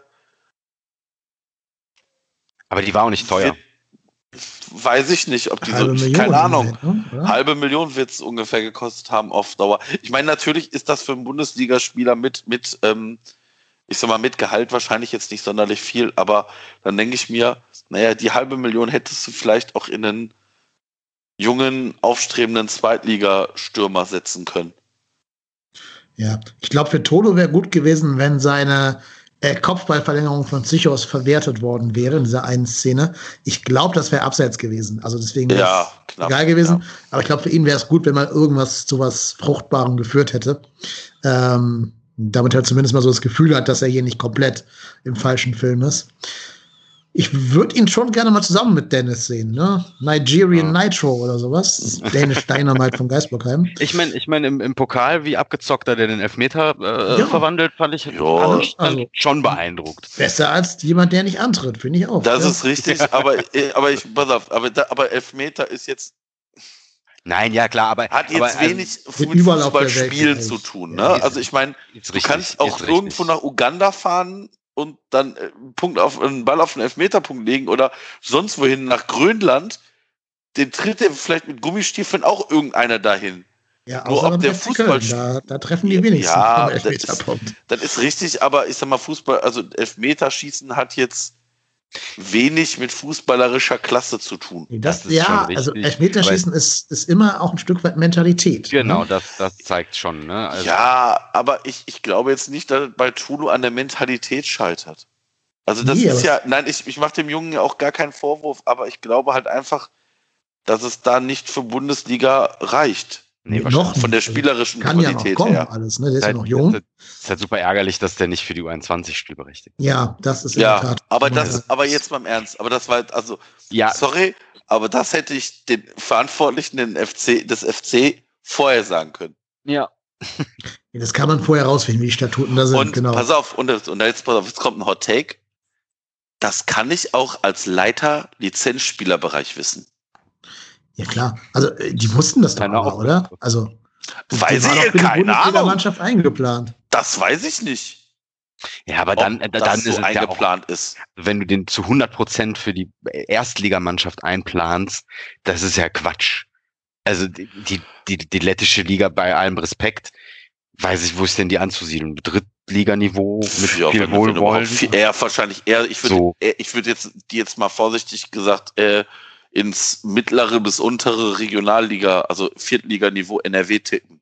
So, das Also heißt, ich, ich glaube, ich glaube, dass wahrscheinlich hier Valmieras FC von den Dortmund 2, Rot-Weiß Essen und wahrscheinlich auch unser U23 würden sie wahrscheinlich weggefiedelt werden, würde ich mal behaupten. dann zumindest äh, enge Spiele. Ne? Ja, also ich, ähm, Ja, deswegen, ja, das war, ein- da das kann war, man, ne, das war ein Versuch, Experiment. aber man muss ehrlich sagen, das ist höchstwahrscheinlich gescheitert. Ich weiß, dass äh, in drei Jahren Tulu Eurokodare irgendwo in der Champions League für Molde FK 17 Tore schießen wird und wir uns tot ärgern, dass wir den nicht doch noch ein halbes Jahr behalten haben. Ja, oder, ist- oder, oder halt für Mainz 05 einen Doppelpack in Köln gegen uns machen. Oder sowas. Oder sowas.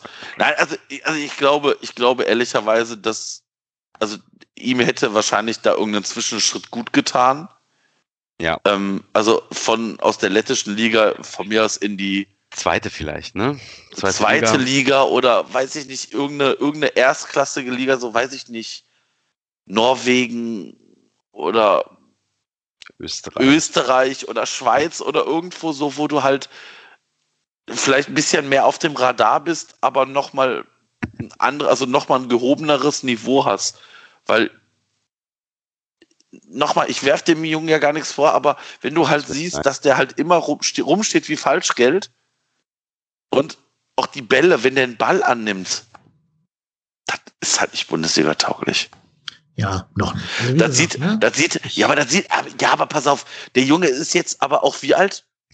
20, ne, oder? 20. Ja, aber pass auf. Und das, das ist dann auch so ein Ding. Dann denke ich mir, hm, okay, das scheint jetzt nicht für Bundesliga-Fußball zu reichen. Warum nehme ich denn dann nicht jemand aus der zweiten Mannschaft hoch? Oder Obutz, Der, ja. der, oder Obutz oder äh, Lemperle oder wen auch immer, die Ja, eine weil, ähnliche also- Position spielen. Weil ich glaube, also das ist natürlich ein Gamble, auf jeden Fall. Aber falls dieser Gamble aufgeht, hast du halt in Tolo eine Kombination, die wir so im Nachwuchs nicht haben. Großen, schnellen, körperlich robusten Spieler, die gibt's halt weltweit äh, fünfmal, wenn die zünden. So. Es Ja. ist halt, klar, ist ein Gamble, ne? Aber ich sage jetzt auch, klar, er hat noch kein gutes Spiel für uns gemacht, sondern im Gegenteil sogar sehr unglückliche Auftritte hingelegt, ja. Dasselbe hätte ich aber äh, vor drei Jahren auch über Bakery Yatta beim HSV gesagt, der ja auch irgendwie nicht aus so einem Nachwuchsleistungszentrum kam und so weiter und den ich heute zum Beispiel gern in unserer Mannschaft sehen würde. Also manchmal muss man den Leuten auch nur zwei, drei Jahre Zeit geben. Ja, aber. Nicht für drei aber, Millionen, da stimme ich euch Also, zu. genau, genau, das ist das dann. Ne? Also, ich meine, wenn du jetzt Tolu für umsonst bekommen hättest und du würdest sagen, okay, komm, dem geben wir jetzt einfach mal jetzt zwei Jahre. Aber wenn du halt weißt, du leist den halt für, ich sage jetzt mal vorsichtig, eine halbe Million Euro aus und müsstest dann für eine Kaufverpflichtung irgendwie drei Millionen Euro für den zahlen. Ja, drei Millionen ist ja Quatsch. Also, sorry. Also, wenn du, pass auf, also wir haben vorhin gesagt, Rex mit Scheiß sieben Millionen ist uns zu viel. Also, die Dimension, schon. die Dimension passt dann noch weniger.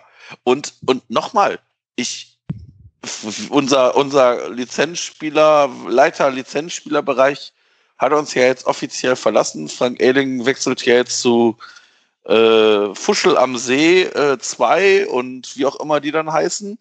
Zu äh, Rasenballsport Leipzig Academy und was auch immer, Head of Global, was auch immer. Ähm, viel Erfolg, viel Spaß. Nee, ähm, wünsche ich ihm nicht. Kein Erfolg und kein Spaß.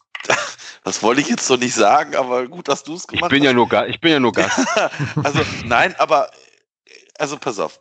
Frank Ehling, die haben ja ganz viele immer gesagt, oh, was machen wir denn jetzt? Und oh je, oh je, können wir den Abgang denn ver äh, verkraften? Also die, ich würde jetzt mal behaupten, dass mindestens die Hälfte der Spieler, die Frank Ehling geholt hat, großer Scheiß sind. Wo, wo, bei wem war er denn noch federführend in den Transfers? Niklas Hauptmann. Danke. Mhm. Lasse Sobich. Gut, ja, okay. Raphael ähm. Raphael mhm. Schichos. Weil die, die hat ja Markus Anfang gescoutet, diese Spieler. Also ja, aber, aber, aber nochmal, Frank Ehling hat die mit durchgewunken. Ja, genauso wie alle anderen im Verein, auch der damalige Sportchef zum Beispiel. Ne? Ja, ja, ja, auch. Vor allen Dingen hat er es ja auch nicht geschafft, äh, gewisse genau. Stellen, die wir seit Jahren als Probleme haben, mal zu schließen. Und, und, und, das Allerschlimmste, Florian Wirz. Ach so. Das Dingen ist mit auf seine Kappe gegangen. Ja, das ja. ist Fee, Fee und er gewesen. Ne? Natürlich ist das, also, ich, also ja, man, man sagt jetzt immer, ja, der Armin Fee, der Armin Fee, der Armin Fee. Ja, natürlich. Aber wenn ich Frank Ehling bin und bin Leiter Lizenzspielerbereich und weiß, dass ich ein solches Talent in meinen Reihen habe. Und sorry, selbst mir, der wenig bis keine Jugendspiele sich anguckt, sagt dir der Name etwas. Ja, der war schon trotzdem. Dann muss ne? ich, und wenn mir dann Armin Fee sagt, wo ich weiß, der wird das Ende dieses Jahres hier nicht beenden oder der wird zu Ende der Saison, das war ja schon klar, dass er zu Ende der Saison geht, dann ist es mein verschissenes, meine verschissene Pflicht, bei meinem Präsidium anzutanzen und zu sagen, Leute, passt mal auf, wir haben dann ein Problem. Das hat er ja auch nicht gemacht. Der ist und, ja auch ein Fehmann, ne? Also das ist ja jetzt genau. kein Genau. Kein Vereinstreuer, sondern ein, ein Fehltreuer im Zweifelsfall. Genau. Und, und ich glaube halt, also mir, mir, also ich habe dann auch, als er jetzt äh, gegangen ist und da sein Nachfolger jetzt äh, äh antritt, habe ich ganz viele Kommentare gelesen. Oh, wir werden diesen Namen, äh, den, den werden wir jetzt nachtrauern. Sorry, sehe ich ein bisschen anders. Ja, das ein, ja, das Einzige, was ich da jetzt entgegenhalte, jetzt macht's Hotte es ja selber. Ne? Das ist ja der Plan. Hotte macht es selber und hier der Lukas Berg oder wie er heißt, arbeitet ja. dazu. Ähm, da muss man sagen, Hotte hat halt auch eine Hit- und Missbilanz. Ne? Der hat ungefähr genau die gleichen 50 Prozent wie, wie Elik. Also Limnios und Tolo haben wir gerade ja schon gesagt bei Tolo, das wird wohl eher nichts werden. Gut, und jetzt Anderson, Buda, die muss man ja nicht scouten. Die werden ja nicht Also ich äh, kann, ich glaube, ich weiß, wer den Namen Arokodar in den Ring geschmissen hat. Nämlich? Frank Erling. Ja, aber ich meine, nochmal, das, das ist halt so, wie der Tobi und ich X2 auf Bielefeld setzen. So geringer Aufwand und wenn es klappt, dann knallt's. Und wenn genau, nicht, hast du halt deine 2 Euro da verloren. So. Ja, aber, aber also, mir, mir, fehlt bei Frank Ehling diese, also, ne, ich meine, Ehrlich, ehrlich, ja. Ist jetzt, ist jetzt auch weg, ist jetzt auch egal, wie der heißt. Seinen Namen nicht Ähm, ja, stimmt, Entschuldigung. Ähm, aber äh, ich, wie gesagt, ich habe ganz oft gelesen, oh, das ist so derjenige, der bei uns den Laden am Laufen hält. Ja, sorry, aber bei der Hälfte der Transfers muss ich mal ganz ordentlich gleich lachen, weil die Hälfte der Transfers war grober Mist. Ja. Mehr als Ja, die also- Hälfte. Also wenn, ja, wollte ich sagen, also wenn, wenn er das Mastermind äh, der Kaderplanung in den letzten drei, vier Jahren war, dann guten Tag, guten Weg und ähm, dann Ja. so, so viel schlimmer kann es ja eigentlich nicht machen. Also, Also Bornau und Skiri kann man ihm positiv anrechnen oder, oder Fee, keine Ahnung, wer die jetzt genau geholt hat. Auf jeden Fall die Kombi, da das Duo, haben da zwei gute Spieler mit Mehrwert geholt aus einer spannenden Liga und so, das ist gut. Bei Verstrate glaube ich immer noch, dass der mit einem anderen Trainer auch hätte funktionieren können. Glaube ich Ähm, auch. Den ja, fand fand ich, stimmt. fand ich, Das ist, glaube ich, äh, weniger die. Schuld von Verstrate, dass es nicht geklappt hat. Das war ja Ähm, also die, das machte schon Sinn, den zu holen damals so.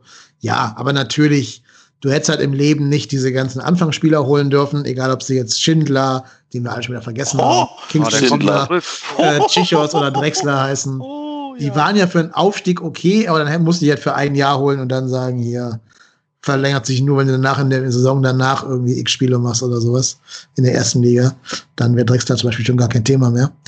Ja, nee, da verlängert ist schon, ist schon wenn du in der ersten Liga zehn Tore schießt oder so. ja, und keins verschuldest als Zichos so, ne? Aber- Genau, so unrealistische Vertragsbedingungen. Genau. ja. Ja, weiß ich nicht. Also, ihr habt schon recht, die Bilanz war nicht die beste. Ob sie jetzt besser wird, wenn Hotte selber macht, äh, bin ich skeptisch. So, aber ob es schlechter wird und dann hast du wenigstens hast du einen von der Payroll. So. Der Ja, wird ja, der wird ja nun nicht, der wird ja auch nicht für, für, für Erdnüsse gearbeitet haben. Ne? Das stimmt. Gerade wenn er sein Gehalt aus, aus Fuschel mitgebracht hat. Nee, eben, genau. Ähm, vor allen Dingen, also das noch mal kurz zurück zum VfB. Da ist ja Sven Mislintat für den Kader verantwortlich. Und da siehst du halt, was einer, der es kann, aus so einem Kader machen kann. Ne? Also ich behaupte mal, von den Spielern kannten wir vorher überhaupt gar keinen. Und die knallen alle. Also so ein Silas kannte kein Mensch. Und den holst du wahrscheinlich für sehr kleines Geld und verkaufst ihn irgendwann für 40 Millionen nach Chelsea. Also ist schon eine gute Arbeit von Sven Mislintat. Ja. Ja, ja, der ist ja, ich sag mal so, der war ja auch in Dortmund damals so der, Der Mastermind. der das Mastermind im, im Nachwuchsbereich. Ähm, ich weiß nie so ganz, wie tatsächlich nachhaltig das Ganze dann ist. Weil ja, du, du brauchst ja im Prinzip, im Prinzip brauchst du zwei Leute, die zünden.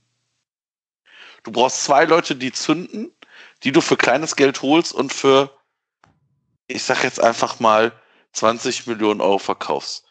Das ist ja auch das, wieso so ein, so ein SC Freiburg, die, die machen das über Jahre hinweg. Die haben diesen so Jünschü für wie viel? Für 30 Millionen Ja, Euro verkauft, ja. wo, du, wo du dich fragst, bitte was? Ja. ja, das haben wir uns alle damals, gefragt. damals Augsburg, als sie den Baba für so und so viel Millionen nach Ja, Chelsea oder, oder hier, äh, äh, wie, hieß, wie hieß der andere, der da irgendwie Cissé? Ja, Papi Papi Stemba. Stemba ne? Cissé, wo, wo da denkst du, der Junge, wer, wer holt so Spieler? Für, für, also ich meine, der englische Markt, der ist ja jetzt auch mittlerweile wieder ein bisschen zur Ruhe gekommen, was so die Transfersummen anbelangt. Aber da sind ja teilweise Spieler verpflichtet worden. Oder weiß ich nicht, irgendwelche Zweitliga-Kicker hier, Robert Glatzel und so.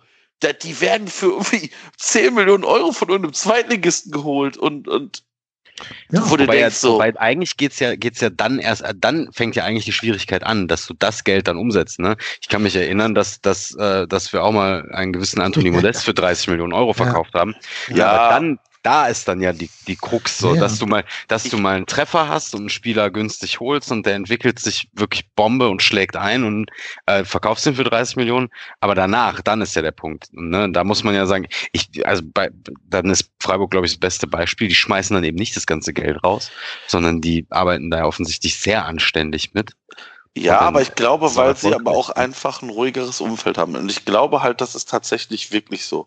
Wenn Meinst du halt Stuttgart nicht. oder, oder Freiburg? Freiburg, Freiburg, Okay, Stuttgart, Stuttgart, Stuttgart hat ja Freiburg. nur null ruhiges, Ach so. ruhiges Umfeld. Nein, Ja, aber, aber, aber ich sag mal so, Stuttgart, da weißt du aber auch nicht, also ne, Stuttgarter, das war, das war so der gehypte Scheiß der, der Hinrunde. Ne, die hatten, weiß ich nicht, von ihren 26 Punkten, die sie zur, zur, jetzt haben, wie viele Punkte in der Hinrunde? 22? Nochmal schnell auf die Hinrundentabelle gucken, die habe ich gerade schon weggeklickt. Aber ich sage jetzt mal irgendwas um die 20 Punkte müssten sie gehabt haben. So, Augenblick. Hinrundentabelle. VfB Stuttgart steht auf Platz 10 mit 22 Punkten. Genau. 22. Das Und heißt, sie haben jetzt in der Rückrunde vier Punkte geholt. Vier Punkte, genau. Mhm. Ja. Das heißt, das ist jetzt auch. Aber in vier Spielen, ne? Also, ja, ja, aber wie viele Punkte haben wir in vier Spielen geholt? Sechs. Also, ja. Das schon mal zwei mehr. Ja, aber. Das na, kann sich also, am Samstag auch ändern, die, die Genau, am, am, Ende haben wir nämlich dann neun. Ja, also weiß. ich meine, ja, also das ist völlig richtig. Also dass, dass wir beim FC das Geld mit beiden Händen aus allen Fenstern rauswerfen. Im Prinzip müsste, muss ich, stelle ich mir das immer so vor, das Geld liegt so auf dem Tisch beim FC und ähm, dann kommt so der Wind, Windstoß, man macht aber nicht ein Fenster auf, sondern macht alle vier Fenster gleichzeitig auf. Auf jeder Seite eins. Und dann siehst du so das Geld aus allen Fenstern rausfliegen. Mhm. Und jetzt gucken, gucken sich so alle im Raum an und machen, machen so ganz langsam die Fenster zu, als ob nichts gewesen wäre. Ja, also bei Stuttgart, um mal auf die zurückzukommen jetzt, ähm, da weißt du auch bei der Hin- und Rückrundentabelle nicht, wie viel die Spieler durch dieses Theater da im Vorstand oder in der Präsidiumsgeschichte äh, beeinflusst werden. Das Meinst sind ja auch, das tangiert die? Ja, glaube ich schon, weil du wirst Schwierig. ja in jedem scheiß Interview darauf angesprochen. Die wissen wahrscheinlich nicht, wer die Leute sind. Also ich glaube nicht, dass die Spieler, die ja recht neu Stuttgart sind, erst in einem Saison, also im halben Saison da spielen, äh, jetzt schon wissen, wie da die Vereinstrukturen sind. Aber die werden doch trotzdem da bei von jedem Bildreporter darauf angesprochen und nach irgendeinem O-Ton gebeten. Und da wird jetzt außer vielleicht ein Gonzalo Castro keiner äh, sowas schon mal erlebt haben, schätze ich mal, weil die ja alle super, super jung sind. Die sind alle irgendwie 19, 20, mal einer 24, aber es hat noch kein Alter. Ähm, und ich glaube schon, dass sich so diese, dieses gesteigerte Medienaufkommen immer ein bisschen aus dem Tritt bringt, aus der Konzentration, als wenn es einfach ruhig und äh, gesittet abläuft. Ja, okay, ja, mal klar, wenn dann auch mehr los ist, ne, mehr Anfragen kommen und so, das, das mag sein. Ich glaube, am Ende ist es so ein bisschen, bisschen ist die Wahrheit liegt so in allen Punkten. Die werden phasenweise auch überperformt haben, einfach äh, über ihren Möglichkeiten gespielt haben und werden sich jetzt so ein bisschen da einpendeln, wo sie dann wahrscheinlich leistungstechnisch hingehören. So im Mittelfeld, vielleicht rutschen sie auch noch zwei, drei Plätze nach unten. Ähm, ja, das, das kann sein, dass das dann auch mit reinspielt. Ich glaube nicht, dass das der ausschlaggebende Grund ist, warum die nicht mehr so spielen wie in der Hinrunde. Also Fußball ist ja nie monokausal, sind ja immer verschiedene Gründe, absolut, genau. die zu Erfolg und Misserfolg führen. Ich finde halt in denen, also ich finde, die haben wirklich einen sehr spannenden Kader. Natürlich ja. mit den jungen Leuten sind immer Schwankungen drin. Das ist vollkommen eingepreist. Haben wir uns ja auch schon gesagt, dass ein Chestic oder ein Katterbach und so weiter immer mal Schwankungen präsentieren werden. Und wenn ich mir hier da deren Spieler angucke, die jetzt wirklich viele Spiele gemacht haben, ne? Gregor Kobel, 23, äh, Anton, Waldemar Anton, 24 Jahre alt, ähm, Konstantinos Mavropanos, 23 Jahre. Gut, der einzig alte ist Gonzalo Castro mit 33, ne? Und dann Tanguy Kulibali, 20 Spiele und 19 Jahre alt. Der hat mehr Spiele, als er alt ist. So, ne? Also, das ist schon ein, ein geiler Kader eigentlich. Es ist auch ein Kader, wo ich mir vorstellen kann, dass wenn du heute gezwungen wärst, fünf Spieler von denen zu verkaufen, so die fünf besten, dass sie dann irgendwie 100 Millionen einnehmen wollen mit diesen fünf Spielern alleine. Ja. Da ja, das wahrscheinlich. Stimmt. Das stimmt. Aber ich glaube, das steht und fällt auch damit. Der FC ist ja auch als Beispiel immer gut da drin, die Spieler zum falschen Zeitpunkt zu verkaufen. Ja.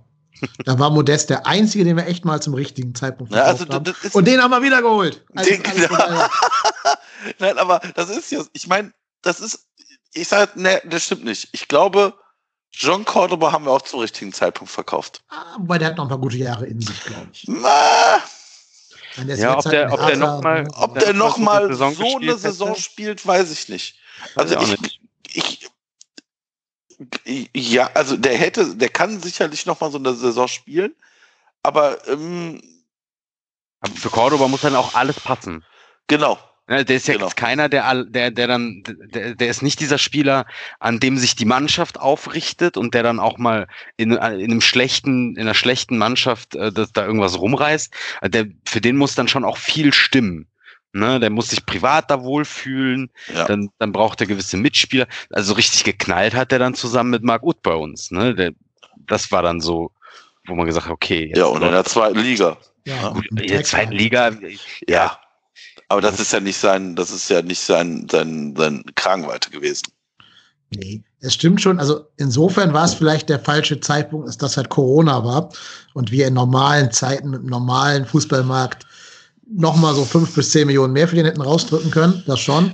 Aber ihr habt ja recht, wenn man ihn jetzt nicht verkauft hätte, wäre er wahrscheinlich leistungstechnisch nach unten gegangen. Ja. Das stimmt schon. Also ich aber das, aber das ist einer der, also das sind, ich sag mal, wenn man jetzt Modest und Cordoba nimmt, die einzigen beiden, wo wir zumindest, also bei, bei Cordoba weiß ich weiß gar nicht mehr, wie viel, 17 haben wir für den Ja. gezahlt oder wie so ungefähr für ihn also ich meine, wir hätten so plus minus null und Ja. so oder weniger. Ich meine, das hätte bei Cordoba damals auch keiner gedacht, dass der das nochmal einspielt. nee, nach der ersten Saison. Ähm, nach der ersten Saison hätte, glaube ich, jeder, wenn ich gesagt hätte, so Schubkarre, wer fährt den irgendwo hin? Hätten wir genug Leute gefunden, die die Schubkarre bezahlt hätten. Ähm, dementsprechend, aber das ist, das ist halt wirklich so. Also wir, wir bleiben dann zu lange auf diesen Spielern irgendwie hängen, weil wir glauben, die bringen uns jetzt noch signifikant weiter und Ja, die bringen uns nach Europa zurück. die bringen uns nach Europa und dann reißt er sich zum 17. Mal das Syndesmoseband und das war's. In dem Zusammenhang übrigens herzlichen Glückwunsch zum 300. Bundesligaspiel Timo Horn. Alles Gute, herzlichen Glückwunsch. Ja, Aber nein, nein, nein, nein, nein. Ich muss mal für Timo Horn eine Lanze brechen. Wir haben in der Hinrunde so oft den eingeprügelt. Wirklich. Ist mir Und gar nicht ich aufgefallen. finde, mir auch nicht. mir auch nicht. Mir auch nicht. Ähm, mir wurde das immer nur so zugetragen im Nachgang. Ähm, aber ich muss ganz ehrlich sagen, Timo Horn ist zumindest wieder auf einem Niveau, wo ich persönlich mit leben kann. Das ist immer noch nicht das allerhöchste Bundesliga-Niveau, aber das ist jetzt nichts, wo ich jetzt denke, oh je, oh je, der kann uns keine Spiele gewinnen. Weißt du, seit wann Timo Horns Leistungen wieder besser geworden sind? Seit dem Zeitpunkt, da Gistol die ganze Mannschaft 15 Meter weiter nach hinten gestellt hat. Weil dann Ja. musste er nicht mehr den Raum decken, Ja. was Timo Horn halt Ja. einfach leider nicht kann, sondern nur noch sich rein auf das Abwehren von Schüssen ähm, äh, verlassen. Und das kann, konnte er schon immer gut, diese Reflexe auf der Linie. Das stimmt. Ähm, und dann hatte ich natürlich auch ein bisschen Glück, dass halt so die Schüsse auch haltbar waren und er keinen unhaltbaren rausfischen musste. Ähm, aber es ist ja okay. Also er macht da auf gar keinen Fall gerade einen schlechten Job. Er profitiert sehr von dieser Neuausrichtung der Mannschaft, dass wir halt jetzt eben den Versuch, Fußball zu spielen, eingestellt haben und nur noch kaputt machen wollen und kontern wollen. Also dass wir wieder zurück sind auf den, auf dem, was uns in der guten Phase letzte Saison äh, gut gemacht hat.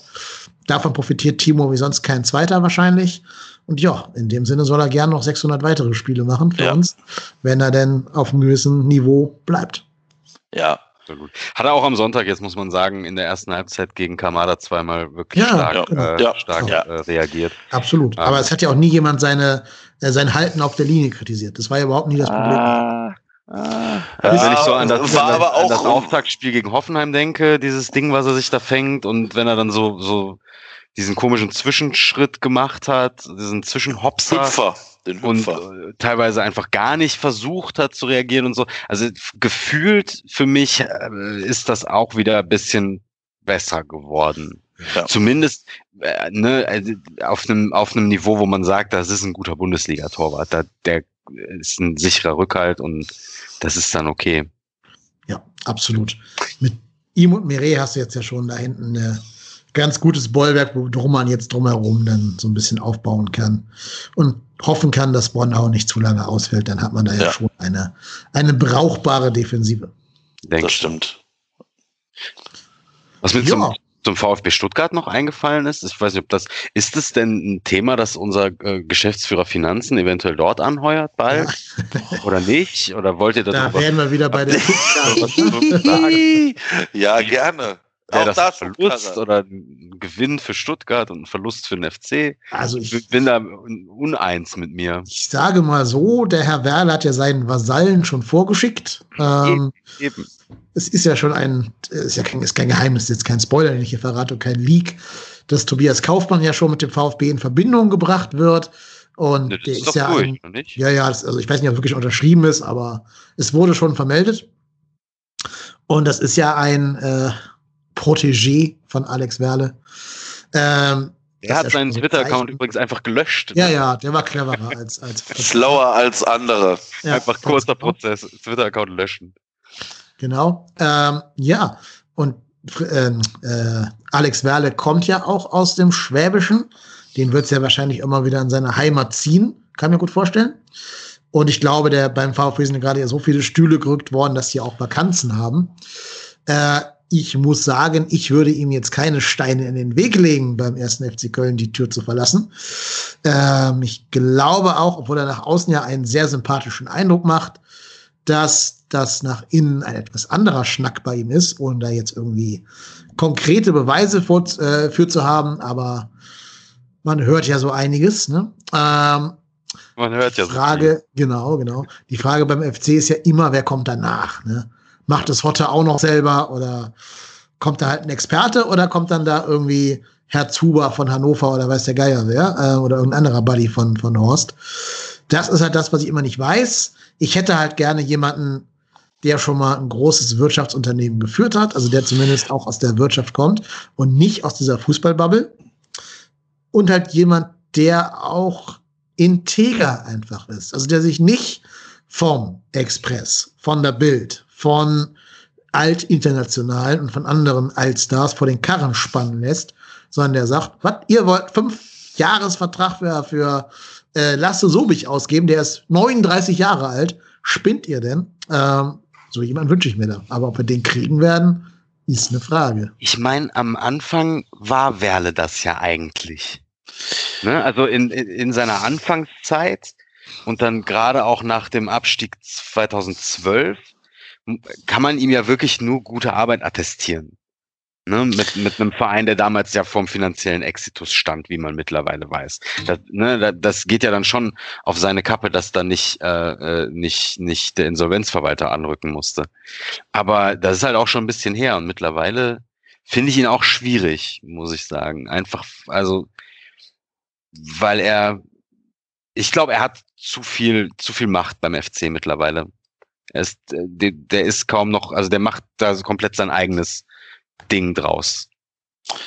Ja, ich glaube, das kann man genauso unterschreiben. Also ich, ja, ich, ich weiß, dass vor ein paar Jahren, ich glaube zwei Jahren oder so, schon mal dieses Stuttgart-Gerücht aufkam um Alex Werle. Mhm. Da hätte ich alles dafür getan, dass der hier bleibt. Mittlerweile würde ich sagen, guten Weg, auf Wiedersehen, tschüss, viel Erfolg da. Ähm, weil ich sehe das auch so. Ähm, Alex Werle hat, der FC Köln hat Alex Werle vielleicht einiges zu verdanken, aber Alex Werle hat vielleicht auch einfach ein bisschen Glück gehabt. Genau in der Situation hier anzufangen mit einem Peter Stöger, mit einem funktionierenden Duo Jörg Schmatke, Peter Stöger und einfach da, ich meine, könnt ihr euch an viele Szenen erinnern, wo Alex Werle in der Öffentlichkeit aufgetreten ist? Aus der Zeit nicht. Ne? Aus der Zeit, genau, genau das ist das und nämlich, was und ich natürlich habe. damals auch mit einem Vorstand, der nicht komplett wie von Sinnen agiert hat. Ne? Also die, die, die Anfangszeit des Vorstands um Werner Spinner war ja, war ja dann auch geprägt davon, dass sie einfach äh, diesen Verein seriös geführt haben. Ja, aber, aber auch da, ich glaube halt einfach, da hat halt vieles zusammengespielt, was man vielleicht nicht unbedingt immer an den Einzelpersonen ausmachen kann. Also ich glaube halt, wenn du Erfolg hast, und das hatten wir ja gerade in dieser ersten Stöger-Schmatke-Zeit zuhauf. Also du bist aufgestiegen, du hast dann einen soliden Fußball gespielt, das ist kein schönen Fußball, du bist aber solide in der Liga geblieben, du bist im ersten Jahr, was, Zwölfter gewesen? Zwölfter? Ja, sowas. Zwölfter, dann in dem Jahr danach bist du, glaube ich, Zehnter geworden Und in dem Jahr danach sind wir Sechster geworden, ne, Fünfter geworden. Das heißt, du, du hast in den Jahren gefühlt immer dich ein bisschen weiter nach oben gearbeitet. Und dieses, ich kann mich noch an dieses schmatke Tantre da ruhig, immer ruhig. Wenn ich das jetzt sehe, kriege ich leichte Schweißausbrüche und denke mir, ich fahre gleich nach Wolfsburg und schmeißt ihm noch einen Geldkoffer zwischen die Beine. Ähm, aber das war ja wirklich damals so. Du hast irgendwie das Gefühl gehabt, beim FC läuft es einfach. Und ich weiß ehrlicherweise nicht, wem ich dafür danken soll.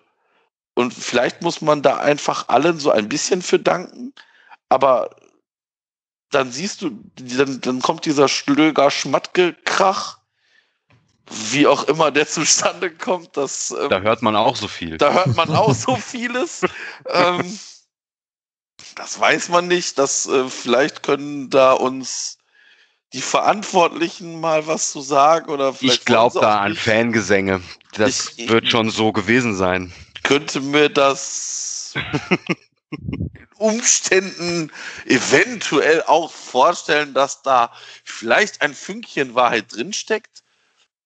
Ich war nicht dabei, ich kann es nicht ähm, bezeugen. Ähm, ich will es auch ehrlicherweise nicht, ähm, also nicht dabei gewesen sein. Ähm, aber und dann bröselte es so. Und je mehr diese, ich sag mal, starken Persönlichkeiten neben Alex Werle weggebrochen sind, hat Alex Werle sich so zur Krake entwickelt. Genau. Und auch da, man hört ja so einiges. Und das ist ja, also, das ist mittlerweile auch leider dann so, dass wir hier über unseren Podcast ja auch mit Leuten sprechen, die vielleicht sogar noch näher dran sind als wir, die ja auch nicht in Köln wohnen. Und wenn ich mir das alles anhöre und auch von unterschiedlichen Personen und unterschiedlichen Quellen das höre, dann zeigt das mir immer wieder, wie viel Macht Alex Werle aktuell in diesem Verein hat. Und das ist nicht gut. Und wenn der seinen Weg beim VfB Stuttgart sieht, tja, dann soll er das gerne tun. Ähm, ja. Ja, dann. Ich, ich glaube halt, dass, dass Alex Werle vor allem immer im Sinne von Alex Werle handelt. Ja. Ne? Und du brauchst aber Leute, die im Sinne des ersten FC Köln handeln. Und ich glaube, er steht aber über den Dingen. Und er sieht sich selber auch als wichtiger an als, als, als, den, als der Club. Und ich glaube, das ist ein Riesenproblem. Ja, gehen wir mit, aber das sollten wir nicht zu laut hier sagen, weil sonst hört der VfB uns hier noch zu und nimmt vielleicht doch Abstand von der. Alles nur Nein, Spaß. Alex Werle, Top-Mann. Spaß. Top-Mann. Nur Spaß. Müsst, genau. ihr, müsst ihr nehmen. Der ist, ähm, ja, unersetzlich. Das ist nur unsere, unsere verletzte äh, Liebe, dass dieser ja. tolle Mann uns verlässt. Ich ja. denke, wir sollten mal gucken, wer bei Hannover und wer bei Schalke Sport, äh, hier Finanzgeschäftsführer war, als Horst Held ja, war. Also, dann wissen wir, wer unser nächster Typ werden wird. Also Allein Peter mein, Peters. Allein wegen des Namens. Ja, oder Jochen Schneider. Äh, das stimmt leider. Aber der ist, glaube ich, nicht Finanztyp, sondern äh, Sportplaner. Ne? Das ist richtig, ja, ja, genau. Aber äh, der FC ist ja für alles gut. Ich meine, aber wenn ich dann erstmal Pressesprecher beim FC bin, dann weht da sowieso ein anderer Wind. Ja, ich freue mich schon, wenn du dann äh, Marco Höger hier seine Ruhestandsurkunde überreichen musst. Aber du müsstest dann auch noch mal über deinen Twitter-Account gehen, oder? ja, glaube ich wohl auch. Gewaltig. Mach mal ähm, Schloss davor lieber. ja, genau. Also, ich ich ähm, habe ehrlicherweise irgendwie, ich weiß gar nicht in welchem, in welcher, ob es die letzte oder die vorletzte Podcast-Folge war, als es muss ja die letzte gewesen sein mit Thomas, äh, als wir dann irgendwie überlegt haben, ja, wer wird denn der nächste? Und ich dann irgendwie gedacht habe, so, ja, ich könnte das auch machen. Ähm, aber dann gedacht habe, so, oh Mann, da muss ich mich am besten sofort bei Twitter abmelden, sofort alles löschen, alle sofort anschreiben, dass alles von mir gelöscht wird. Ähm, da sind durchaus ein paar Tweets bei, die mir auch beim FC um die Ohren fliegen können. Ja. Also mit Marco Höger dürfte ich nicht in einem Raum sein. Das wirst du nicht überleben, wahrscheinlich. Auch mit Timo Horn und wahrscheinlich Benno Schmitz nicht. Und ja. äh, Das Dumme ist halt nur, du musst ja nicht nur äh, dein, dein Twitter löschen, du musst auch sämtliche Podcast-Episoden aus dem Netz kriegen. Das Deine Stimme ist ja bekannt.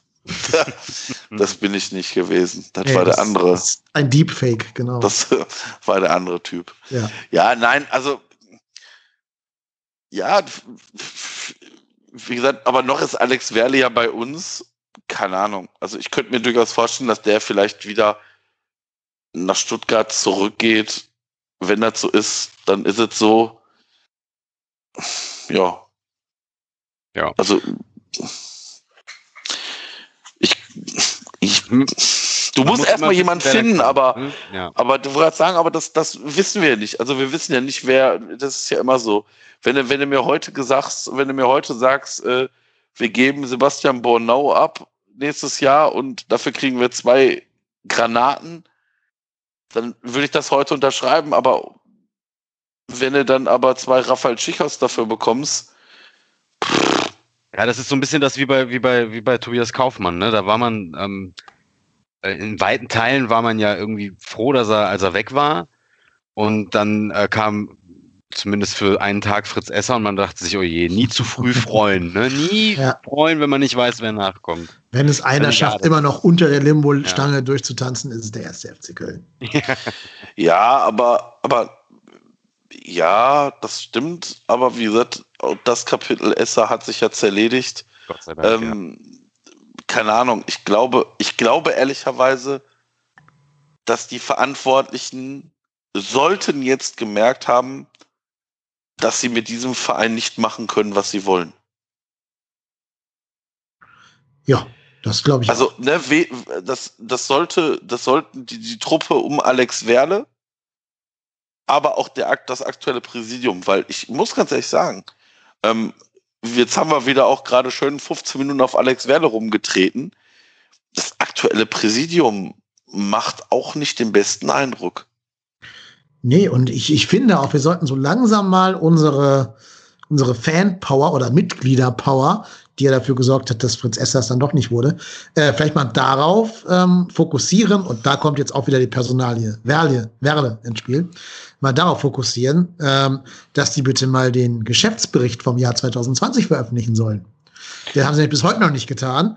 Und ich behaupte, wenn wir den sehen, sind wir alle keine Werle-Fans mehr. Kann ich mir gut vorstellen, ohne ihn zu kennen. Aber der Alex Werle, der kann doch nichts dafür. Der ist Ja. doch nicht zu, der ist doch nicht Es war- verantwortlich für die Finanzen. Es war Stefan Müller-Römers Schuld. Ja. Er ist der Mitgliederrat. ja. Ja. Das wissen wir doch alles. Nein, aber, also das ist, aber ey, jetzt bin ich schon wieder bei Alex Werle, ne?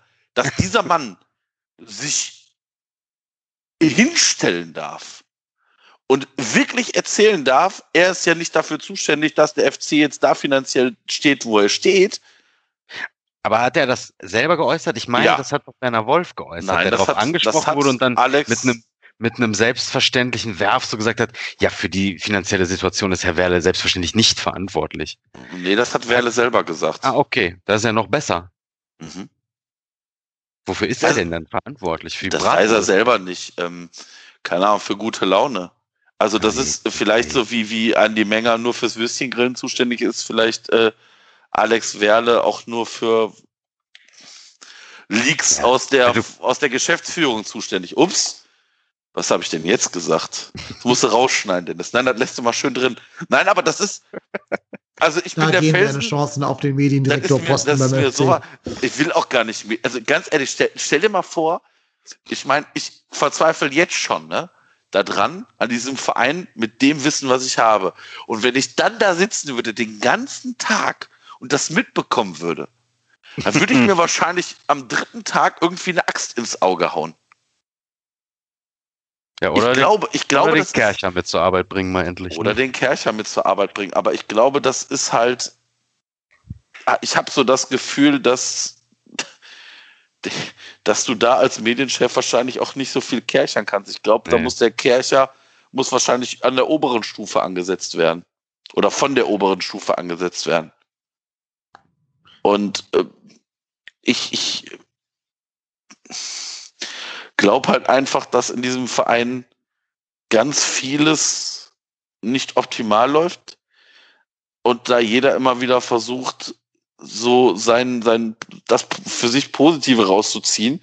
Aber wenn es dann mal nicht gut läuft, die Leute wieder ganz schnell dabei sind, sich irgendwie da rauszureden und da bin ich aber gar nicht zuständig für, ne, also dieses, ja, für Finanzen bin ich ja nicht zuständig und ich, ich habe ja nur mit, äh, ich habe nur mit äh, zwei Geisterspielen geplant.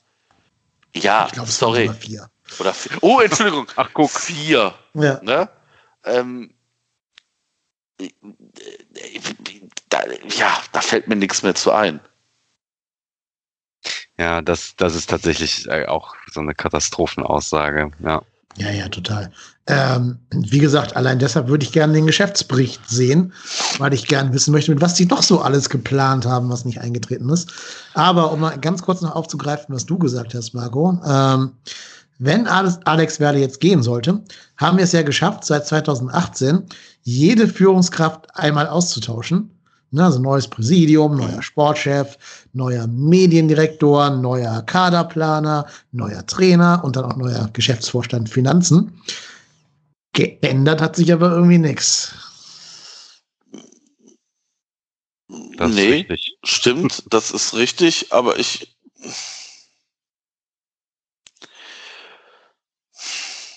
Ich weiß auch nicht. Ich glaube, dass das ist ja ein Zusammenspiel von allen. Und ich, ich sag mal so, wenn, wenn du, wenn du sagst, äh, Mensch, ich, ich habe, äh, mein Haus ist kaputt, ich fange aber oben am Dach an, aber weiß ich nicht, unten der Keller ist feucht. Ähm, und das Dach, das Dach ist vielleicht nicht mehr so obergut, sondern du fängst trotzdem erstmal im Dach an. Du musst, solltest vielleicht erstmal das auswechseln, wo, wo das Haus am meisten krankt. Du fängst ja auch nicht an und sagst, oh Mensch, im Keller ist wirklich nass. Ich streich da mal eben die Wände neu. Nee, das bringt es halt auch nicht. Also du musst dann das, das, das Unheil schon an der Wurzel packen. Aber Ne? was ist es denn? Also wir haben da wirklich jetzt jede, jeden Teil des Fundaments einmal ausgetauscht dann mit Werle, wenn er weg ist. Also ich, glaub, ich glaube ehrlicherweise, dass sich viele mit dem aktuellen Vorstand mehr versprochen haben. Ähm, da wird der, der jetzige Vorstand sich enorm strecken müssen, um überhaupt vielleicht noch mal eine Chance zu haben, wenn sie denn dann irgendwann in zwei Jahren, zwei Jahren, zwei Jahre, ja, zwei Jahren, ne, ähm, aufgestellt werden. Ähm, das ist, äh, ist, ja, ist spannend. Also ich, ich weiß nicht so ganz genau, wo das Ganze hingeht beim FC und ähm, ja, Ich Ja. finde es auch mittlerweile schwierig zu sagen. Ich habe auch echt große Hoffnung in diesen neuen Vorstand gesetzt, wie, wie so viele. Ähm, ja, ich bin einigermaßen ratlos mittlerweile, was, wo man, wo man anfängt. Also, da ist ja wirklich, um in dem, in dem Bild mit dem Haus zu bleiben, da muss man, also ans Fundament muss halt ran mittlerweile, ne? wahrsch- wahrscheinlich musst du das einmal komplett abreißen und neu ja, bauen. wahrscheinlich, genau. Wahrscheinlich muss das wirklich einmal komplett einstampfen. Wahrscheinlich macht es auch keinen Sinn, die, die alten Backsteine wieder zu verwenden. Die musst du wahrscheinlich zur Deponie bringen, ganz unten tief vergraben, damit auch keiner mehr drankommt. Und ich, hab, ich weiß es nicht. Ich, Ja, es ist, ähm, ich bin, ich bin, äh, ja, ich bin froh, dass es nicht meine Aufgabe ist. das ist richtig, das sehe ich auch so ein bisschen. Ähm, ja, Wahrscheinlich sind es doch wir schuld. Wir Unruhestifter, wir Podcaster und, und Fanjournalisten und kritische Fans. Ja, ich bin nur Ja, ja, du Gast. bist nur Gast. Du bist nur Teilzeit schuld. ja aber, aber, aber auch die Gäste bringen ja hier enorme Schärfe rein. Ne? Ja, genau, du hast den Werdefaden hier aufgemacht. Du hast Ja, vor allem der, der piekst mich dann immer noch so, ne? dass ich wieder auf 180 komme. Der, weiß, der Tobi weiß genau, welche Punkte er bei mir drücken muss. Wie bei so einem, wie bei so einem Chiropraktiker, der weiß auch immer genau, wo er wehtun kann. ah, schön. Das ist, weil, weil das ja dieselben Punkte sind, die bei mir dann, da, also die, das sind ja genau die gleichen Punkte. Ja, Das ist meine, meine Frau verdreht immer schon die Augen, wenn ich anfange. Da, aber hör bloß auf. Ich will nichts hören. Ich will nichts hören. sprich mit deinen Freunden, okay. Geh Podcast, geh Podcast. Ja. ja, ja, darfst du gerne kommen. Ja. ja. Naja, also auf jeden Fall, was feststeht, egal was jetzt hier an Fundament ausgeteilt, äh, ausgetauscht wird und was nicht, wir, also zumindest du und ich, Marco, bleiben regelmäßig dabei und werden es live vom Abgrund äh, live berichten sozusagen. Tobi, du darfst immer auch gerne wieder reinschauen und mit uns hier anschließen bei den, bei den Berichten vom Abgrund. Kurzes Update für alle Live-Hörer. Die Bayern haben das 3-3 erzielt. Bielefeld hat zum 4-3 getroffen, aber der VR hat dieses Tor dann aberkannt wegen Abseits. Bester Mann. Es bleibt spannend und Doch, äh, doch Cash-Out. ich würde sagen, Tobi, lieber den Finger über die Cash-Out-Taste tun. Im Moment gibt es gerade eine Quote von 2,3, dass man Cash-Out macht. Ja. Muss man abwägen. Aber die Bayern haben jetzt hier ihr, ihr Kaliber eingewechselt, Kimmich und so, also die werden schon Mhm. noch ein Tor machen. Wahrscheinlich. Ja, wahrscheinlich schon. Ich habe den Moment fürs beste Cash-Out leider verpasst. Na gut, aber ich denke, wir haben nicht den richtigen Moment zum Schluss machen hier verpasst, sondern machen das jetzt hier an dieser Stelle. Ich habe nicht gedacht, dass die Folge so lang werden würde, weil ich dachte, das Spiel gibt ja nicht so viel her. Aber ähm, wir haben uns doch ja sehr interessant und sehr angeregt unterhalten. Dafür möchte ich mich bedanken, vor allem bei unserem Gast, beim Tobi. Danke, dass du unser Gast gewesen bist. Sehr gerne. Vielen Dank für die Einladung.